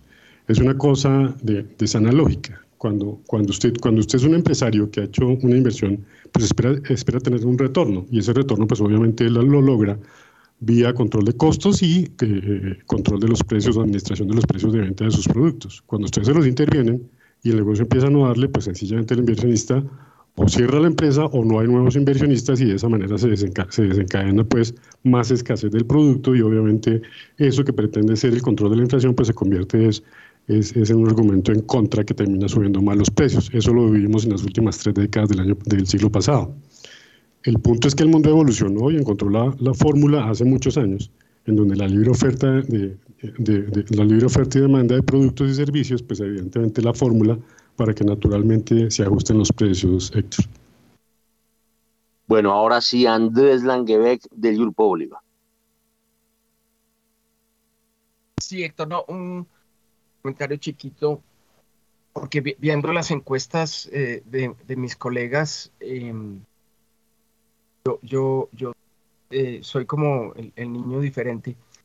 Em, y, y, claro, sin, sin, poner la mano en el fuego, porque pues en temas de inflación siempre hay sorpresas, pero nosotros de hecho estamos estimando que la inflación ya para el mes de febrero la inflación anual en Colombia para el mes de febrero estaría reduciendo su nivel frente al, de enero. ojalá se dé esa buena noticia, ¿no? Pero en, el caso de nuestras proyecciones, lo que estamos viendo es una desinflación de alimentos suficientemente grande para compensar el incremento en la inflación de, los del resto de la canasta no alimenticia que continuaría su tendencia ascendente. Em, el año pasado la, inflación fue de 1.6% en, febrero. Este año nosotros la estamos proyectando inferior a ese nivel.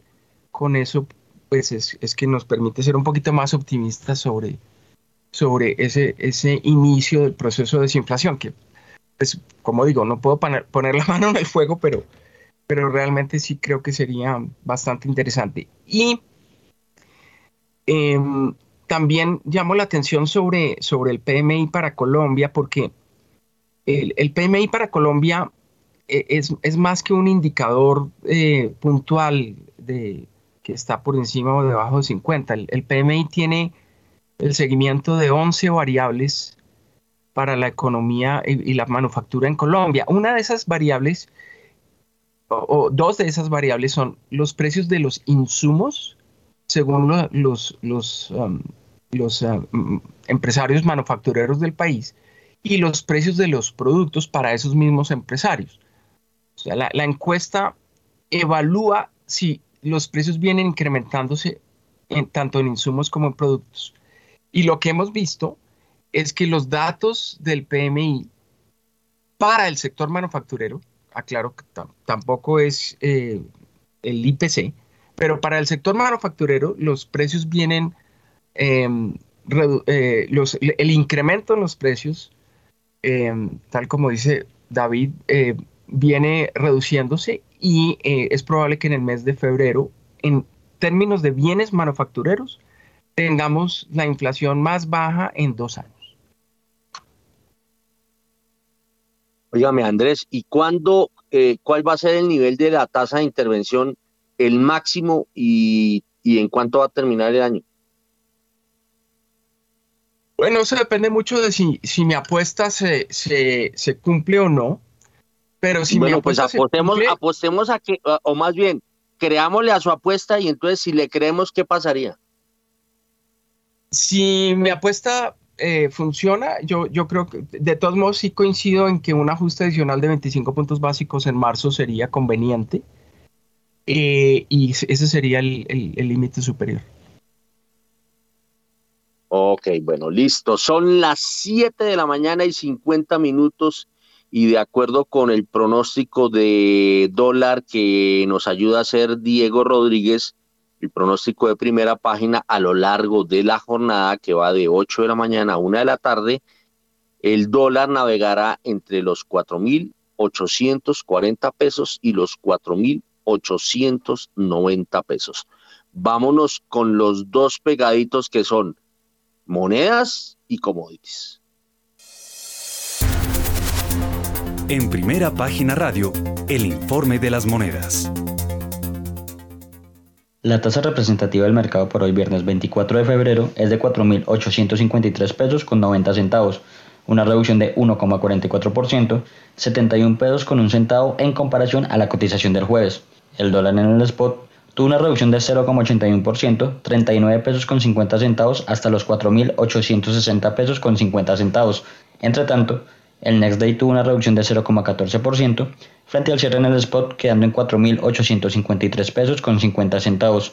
Con este comportamiento, la devaluación año corrido llegó a 0,91%, está bajando 1,47 puntos porcentuales y la devaluación en los últimos 12 meses llegó a 24,02%, bajando 1,22 puntos porcentuales.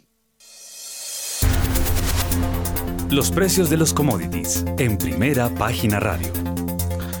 7 de la mañana y 52 minutos. El petróleo de referencia Brent llega a 82 dólares con 88 centavos el barril, sube 0,81%, mientras que el WTI sube en este momento 0,77% y llega a 75 dólares con 96 centavos el barril. La onza de oro pierde 0,11%, llega a 1.824 dólares, mientras que la plata desciende 0,94% hasta ahora y se cotiza en los 21 em, dólares a esta hora. Finalmente, la libra de azúcar llega en este momento a 21 centavos de dólar, sube, ser, pierde mejor 0,60%, mientras que la libra de café desciende 1,24% y se cotiza en un dólar con 87 centavos la libra.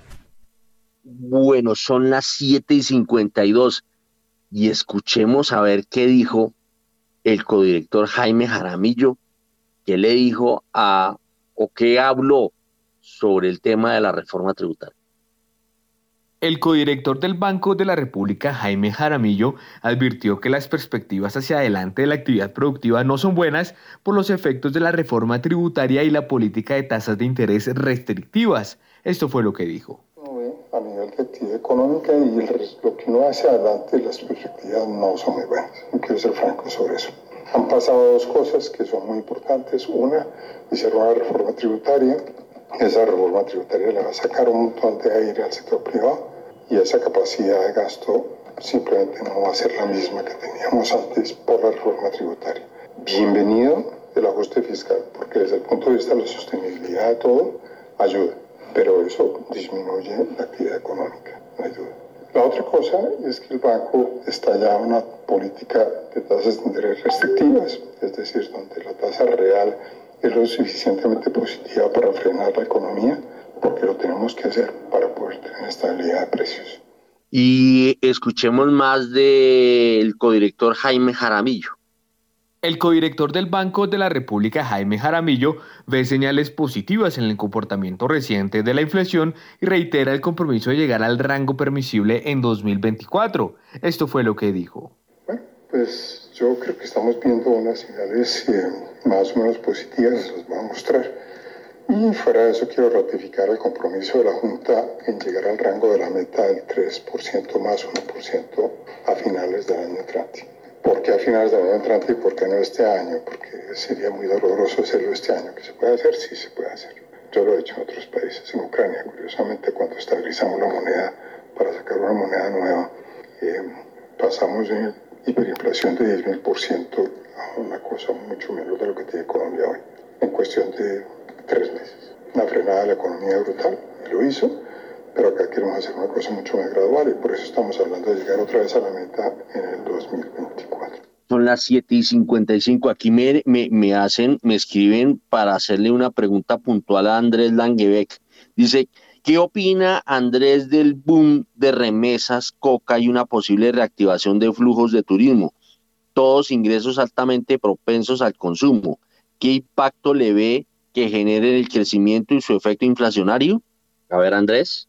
Salió Andrés. Ah, desafortunadamente se nos fue Andrés. A ver, eh, de, de nuestros analistas, ¿sigue David? Sí, señor, estamos con David, José Miguel y Jorge. Bueno, a ver, David, respondámosle eso a, a, nuestro, a nuestro oyente que nos hace esa pregunta.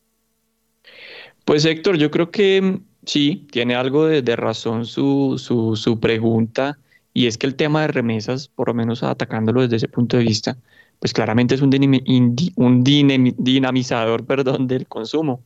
Eh, el año pasado fueron algo así como 10 mil millones de dólares, una cifra récord, por supuesto apalancada por la tasa de cambio, y eso se traduce, Héctor, en eh, pues que al final eh, esos dólares, esos euros que mandan los colombianos en el exterior a sus familias, a sus amigos aquí en el país, pues se multiplicaron.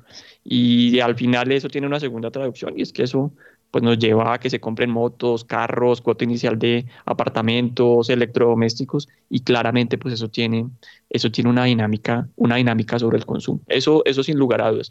Pero también Héctor, pues aquí de hecho atándolo un poco a lo que dice el codirector Aramillo, pues eh, va a resultar que usted trae esos dólares, esos euros y quiere ir a comprar esos electrodomésticos o ese carro o esa moto y resulta número uno que ese, ese carro o esa moto ya no le vale lo mismo que le costaba hace uno o dos años porque la inflación ha llevado y la misma tasa de cambio ha llevado en parte por, por los bienes importados que tiene eh, ese tipo de, de, bienes, eh, pues que esté mucho más costoso. Entonces, si bien están llegando más dólares, más euros, que al traducirlos a pesos, pues implican una mayor cantidad de dinero, también usted eso lo ve contrarrestado porque la inflación eh, está mucho más alta. Y por otro lado, Héctor, si usted quiere comprar esa casa, le llegaron unos dólares, unos euros, de un familiar en el exterior y quiere ir a comprar un apartamento, está muy bien, tiene la cuota inicial, pero resulta que a la hora de apalancarse, pues claramente las tasas de interés no son las que usted tenía hace un año, dos años, sino son muchísimo más costosas y también eso tiene eh, en parte eh, que contrarrestar esa intención de consumo. Entonces, por supuesto, pues uno dice, sí es un dinamizador sí genera presión alcista para la actividad económica, pero pues usted lo contrarresta a través de tasas de interés más altas, que son las que estamos viviendo ahorita, y también una inflación mucho más elevada que la que se tenía en el pasado. De tal manera que al final ese juego, esas sumas y restas de que están llegando eh, ingresos que permitirían más consumo, dólares o euros que están permitiendo más consumo, eh, al final usted le da un negativo y es que lo que uno espera es que la actividad económica, después de haber crecido siete y medio el año pasado, este año debería crecer algo así como el 1%. Entonces usted va a tener una desaceleración económica a pesar de esas fuentes de ingreso. Eh, en medio pues de una desaceleración también a nivel global y esa política restrictiva, como lo decía el corrector Jaramillo, que viene aplicando el Banco de la República desde septiembre del 2021. 7 y 59 y les cuento que Standard Poor's estima un alza del PIB de Colombia de 1% para 2023 y advierte que el crecimiento potencial del país viene cayendo hacia niveles cercanos al 3%. Además, eh, el déficit fiscal o los déficits fiscal y en cuenta corriente, eh, que son los mayores retos de la economía, eh, hacen parte de la transición energética que complica el ajuste externo, pero las manufacturas liderarían la diversificación exportadora. Esto eh, lo dice Standard Poor's. Eh, y Standard Poor's no ve elementos que lleven a cambiar la nota crediticia de Colombia. Podría esperar hasta dos años para pronunciarse nuevamente sobre la calificación del país. Son las 8 en punto y nos vamos al corte de las 8 a las 8.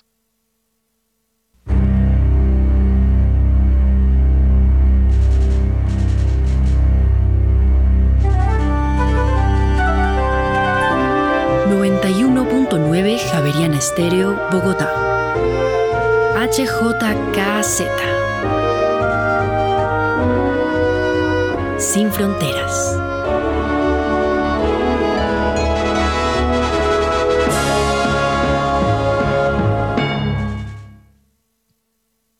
Bueno, son las ocho en punto. Oiga, eh, Juan Sebastián, hoy no me ha hablado de clima, ¿no? Ni me ha dado el cafecito.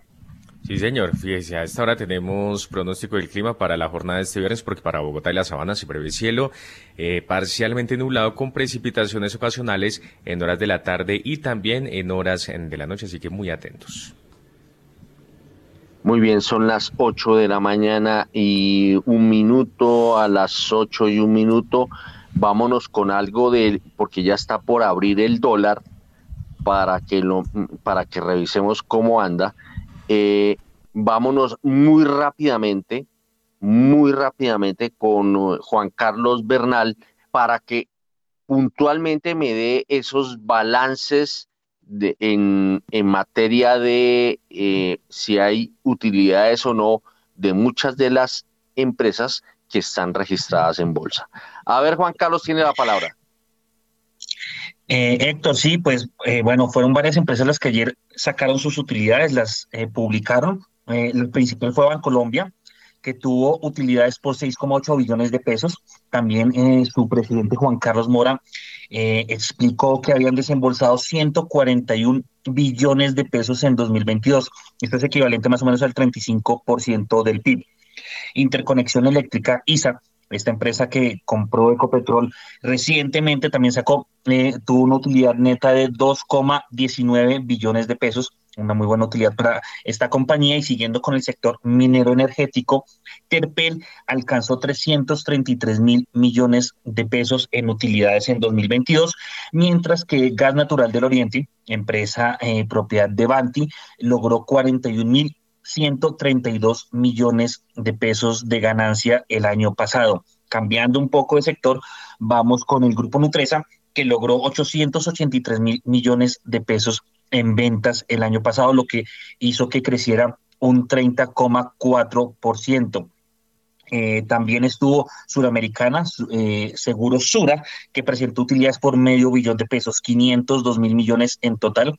Fueron las utilidades de las cuales se destinarán aproximadamente el 51%, 269 mil millones, para distribuir en sus dividendos. También otra empresa que eh, sacó sus utilidades fue la de protección, que logró casi 300 mil millones de pesos en, ganancias, fue, eh, logró 291.826 millones de pesos y titularizadora colombiana tuvo una ganancia de 5.600 millones de pesos en 2022. Esas son las principales empresas que han sacado sus utilidades hasta el momento, que las reportaron ayer pues esperamos que hoy sigan más empresas emisoras reportándole a la Superintendencia Financiera eh, sus ganancias. Podemos ver que son ganancias eh, buenas, no tan grandes como las del 2021, pero siguen ganando las empresas colombianas que emiten en bolsa de valores. Bueno, yo le tengo una pregunta no solamente a usted, sino a José Miguel Santamaría por estos balances que estoy observando. Eh, vámonos con la apertura del dólar.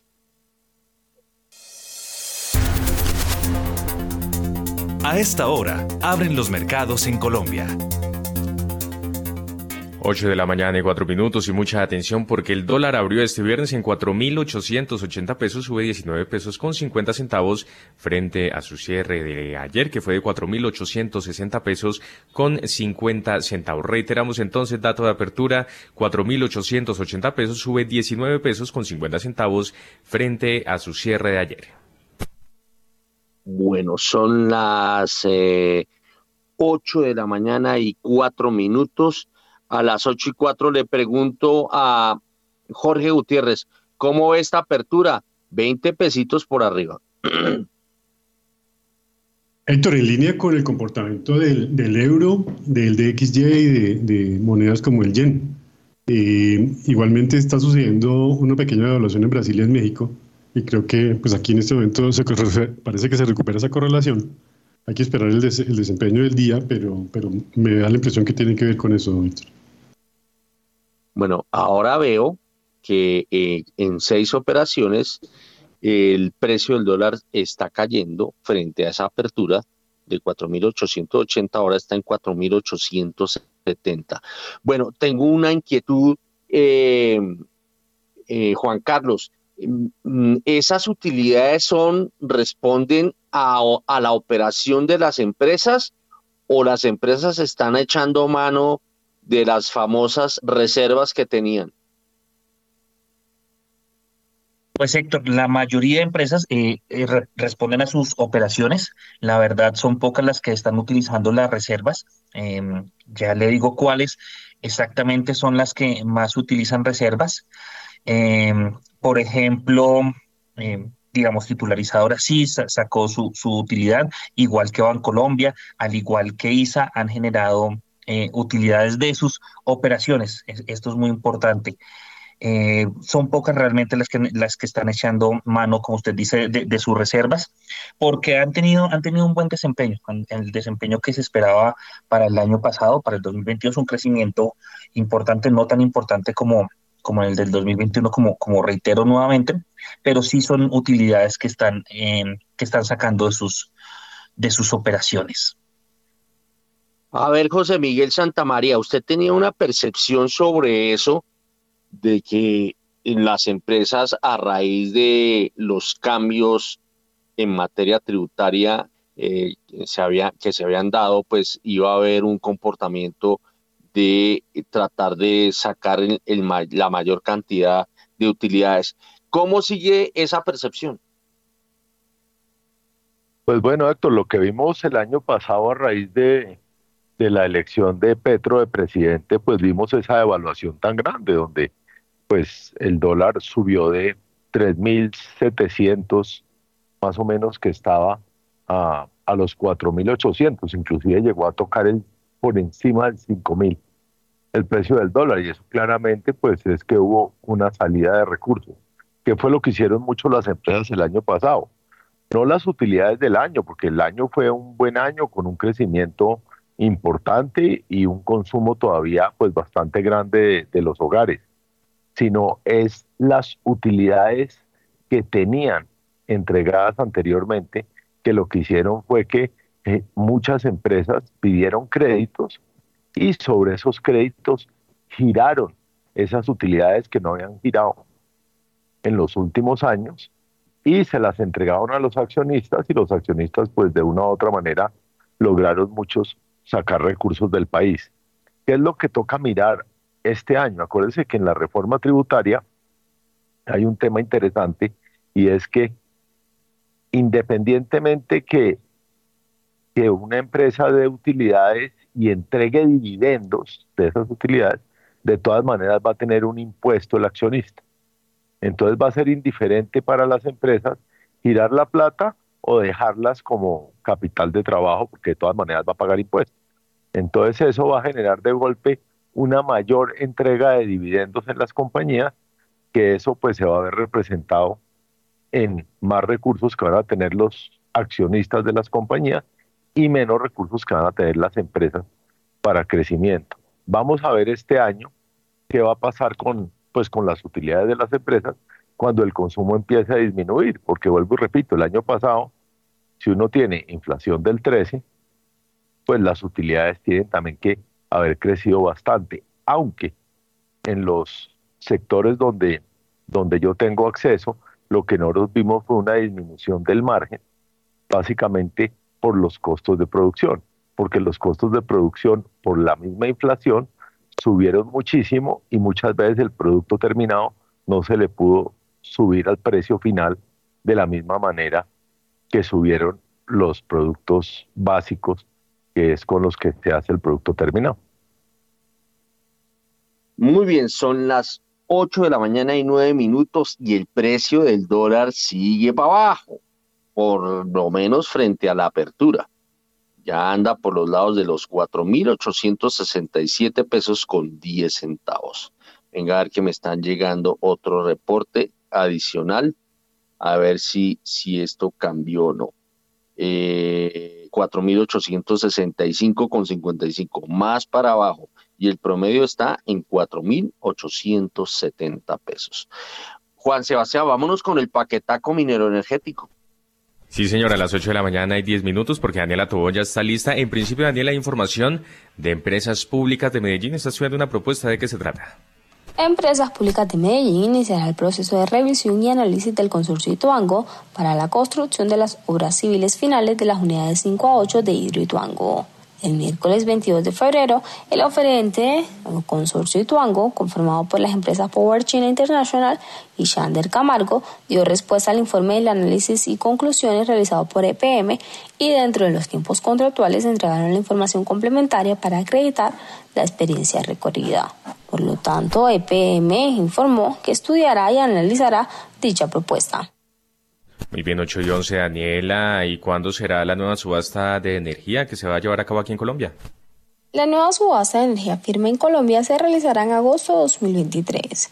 Recordemos que la Comisión de Regulación de Energía y Gas CREC convocó una nueva subasta de expansión para la asignación de obligaciones de energía firme entre generadores de energía, desarrolladores de proyectos inversionistas, con el fin de garantizar el abastecimiento futuro de energía eléctrica a precios eficientes.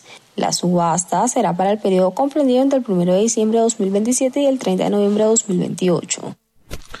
8 y 11 de la mañana. Gracias Daniela Tobón por su completa información. Y por otra parte, eh, Viva nombró un nuevo presidente y CEO interino. ¿De quién se trata? Diana Lucía Nova.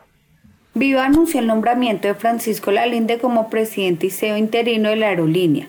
Lalinde tiene 30 años de la experiencia en la industria aérea, ha sido parte del equipo de Viva durante casi cuatro años y se ha desempeñado hasta la fecha como vicepresidente de operaciones. A partir de hoy reemplazará a Félix Antelo, quien notificó a la Junta Directiva su renuncia citando problemas de salud. La Junta Directiva de Viva expresó su total apoyo a la Linde al tiempo que manifestó su agradecimiento a Félix Antelo por su entrega incondicional a Viva y a sus trabajadores, así como por dejar una huella imborrable en la industria aérea colombiana. 8 y 12 de la mañana, Diana, y por otra parte, ¿a cuánto asciende la inversión de infraestructura por parte del Gobierno Nacional? De acuerdo con María Constanza García Licastro, viceministra de Infraestructura, la cartera prevé que los recursos de valorización para inversión de infraestructura en el país alcanzarán los 20 billones de pesos. Según el Ministerio de Transporte, Colombia tiene la necesidad de desarrollar cinco corredores estratégicos para el país. Bogotá, Cúcuta, Buenaventura, Troncal del Magdalena, Villeta, Guaduas y Bogotá-Medellín. Estas vías se harán con lo recogido a través de este mecanismo. Vale la pena recordar que el gobierno nacional planea que los predios de las zonas aledañas a varios proyectos 4G tengan un ajuste en el impuesto por valorización. Así que en materia de 4G, según la Agencia Nacional de Infraestructura, estos son los que están bajo estatus de entregados. Girardot Honda Puerto Salgar, que fue uno de los primeros en terminarse, el proyecto Puerta Hierro Parmal de Valera y Carreto Cruz del Viso, otro nombre que aparece es Autopista Conexión Pacífico 2. Y volviendo al Caribe está la ruta Cartagena-Barranquilla y Circunvalar de la Prosperidad. Más abajo están las vías del NUS y Pradera y Cisneros y luego la autopista al Mar 1 que tuvo una inversión de 1.9 billones de pesos. Gracias, ya noche de la mañana y 14 minutos. Fly estima que el aumento de ingresos en las ventas para este 2023 será del 20% frente al año inmediatamente anterior. Y por otra parte, Rolando Lozano tiene la noticia empresarial. Rolando. Criteria Recursos Humanos, que es una consultora española que asesora a empresas en la gestión del talento, prevé abrir más sedes, particularmente en Colombia y México. Según la compañía, impulsará así una gestión que no promueva solamente el dinamismo económico, sino también el crecimiento personal, social y medioambiental. Criteria Recursos Humanos trabaja con programas de desarrollo y soluciones de formación de personal. La empresa también cuenta con un servicio dirigido a las personas que a título individual apuestan por su mejora continua. La compañía tiene 23 años en el mercado y este año prevé una facturación consolidada de 70 millones de euros y completar una nómina de 300 personas. Muy bien, 4.856 eh, pesos se mueve por ahora y hasta ahora se mueve el dólar tras los primeros minutos de esta apertura y una noticia de cierre que nos llega desde William, Varela, ah, desde William Varela porque antes de Semana Santa las comisiones económicas del Congreso de la República van a aprobar el Plan Nacional de Desarrollo y la adición presupuestal. El Plan Nacional de Desarrollo se aprueba en sus dos primeros debates del 21 al 23 de marzo teniendo en cuenta que la fecha máxima para su aprobación es el 23 de marzo. En las próximas semanas se escucharán a gremios académicos, sindicalistas y también a la ciudadanía. Asimismo, la edición presupuestal se aprobaría en sus dos primeros debates del 27 al 31 de marzo y cabe señalar que los 54 ponentes se reunirán en el Ministerio de Hacienda, esto para organizar el nuevo texto. 8 de la mañana y 15 minutos y así llegamos al final de esta emisión de Primera Página Radio. A ustedes muchas gracias por haber estado con nosotros, a Jorge Gutiérrez, José Miguel Santamaría, Andrés Langebeck y David Cubides, nuestros invitados el día de hoy. Héctor Hernández en la dirección y en la presentación quien les habla Juan Sebastián Urtino. Se vayan que ya llega Mañanas sin Fronteras. Que tengan todos ustedes un feliz fin de semana.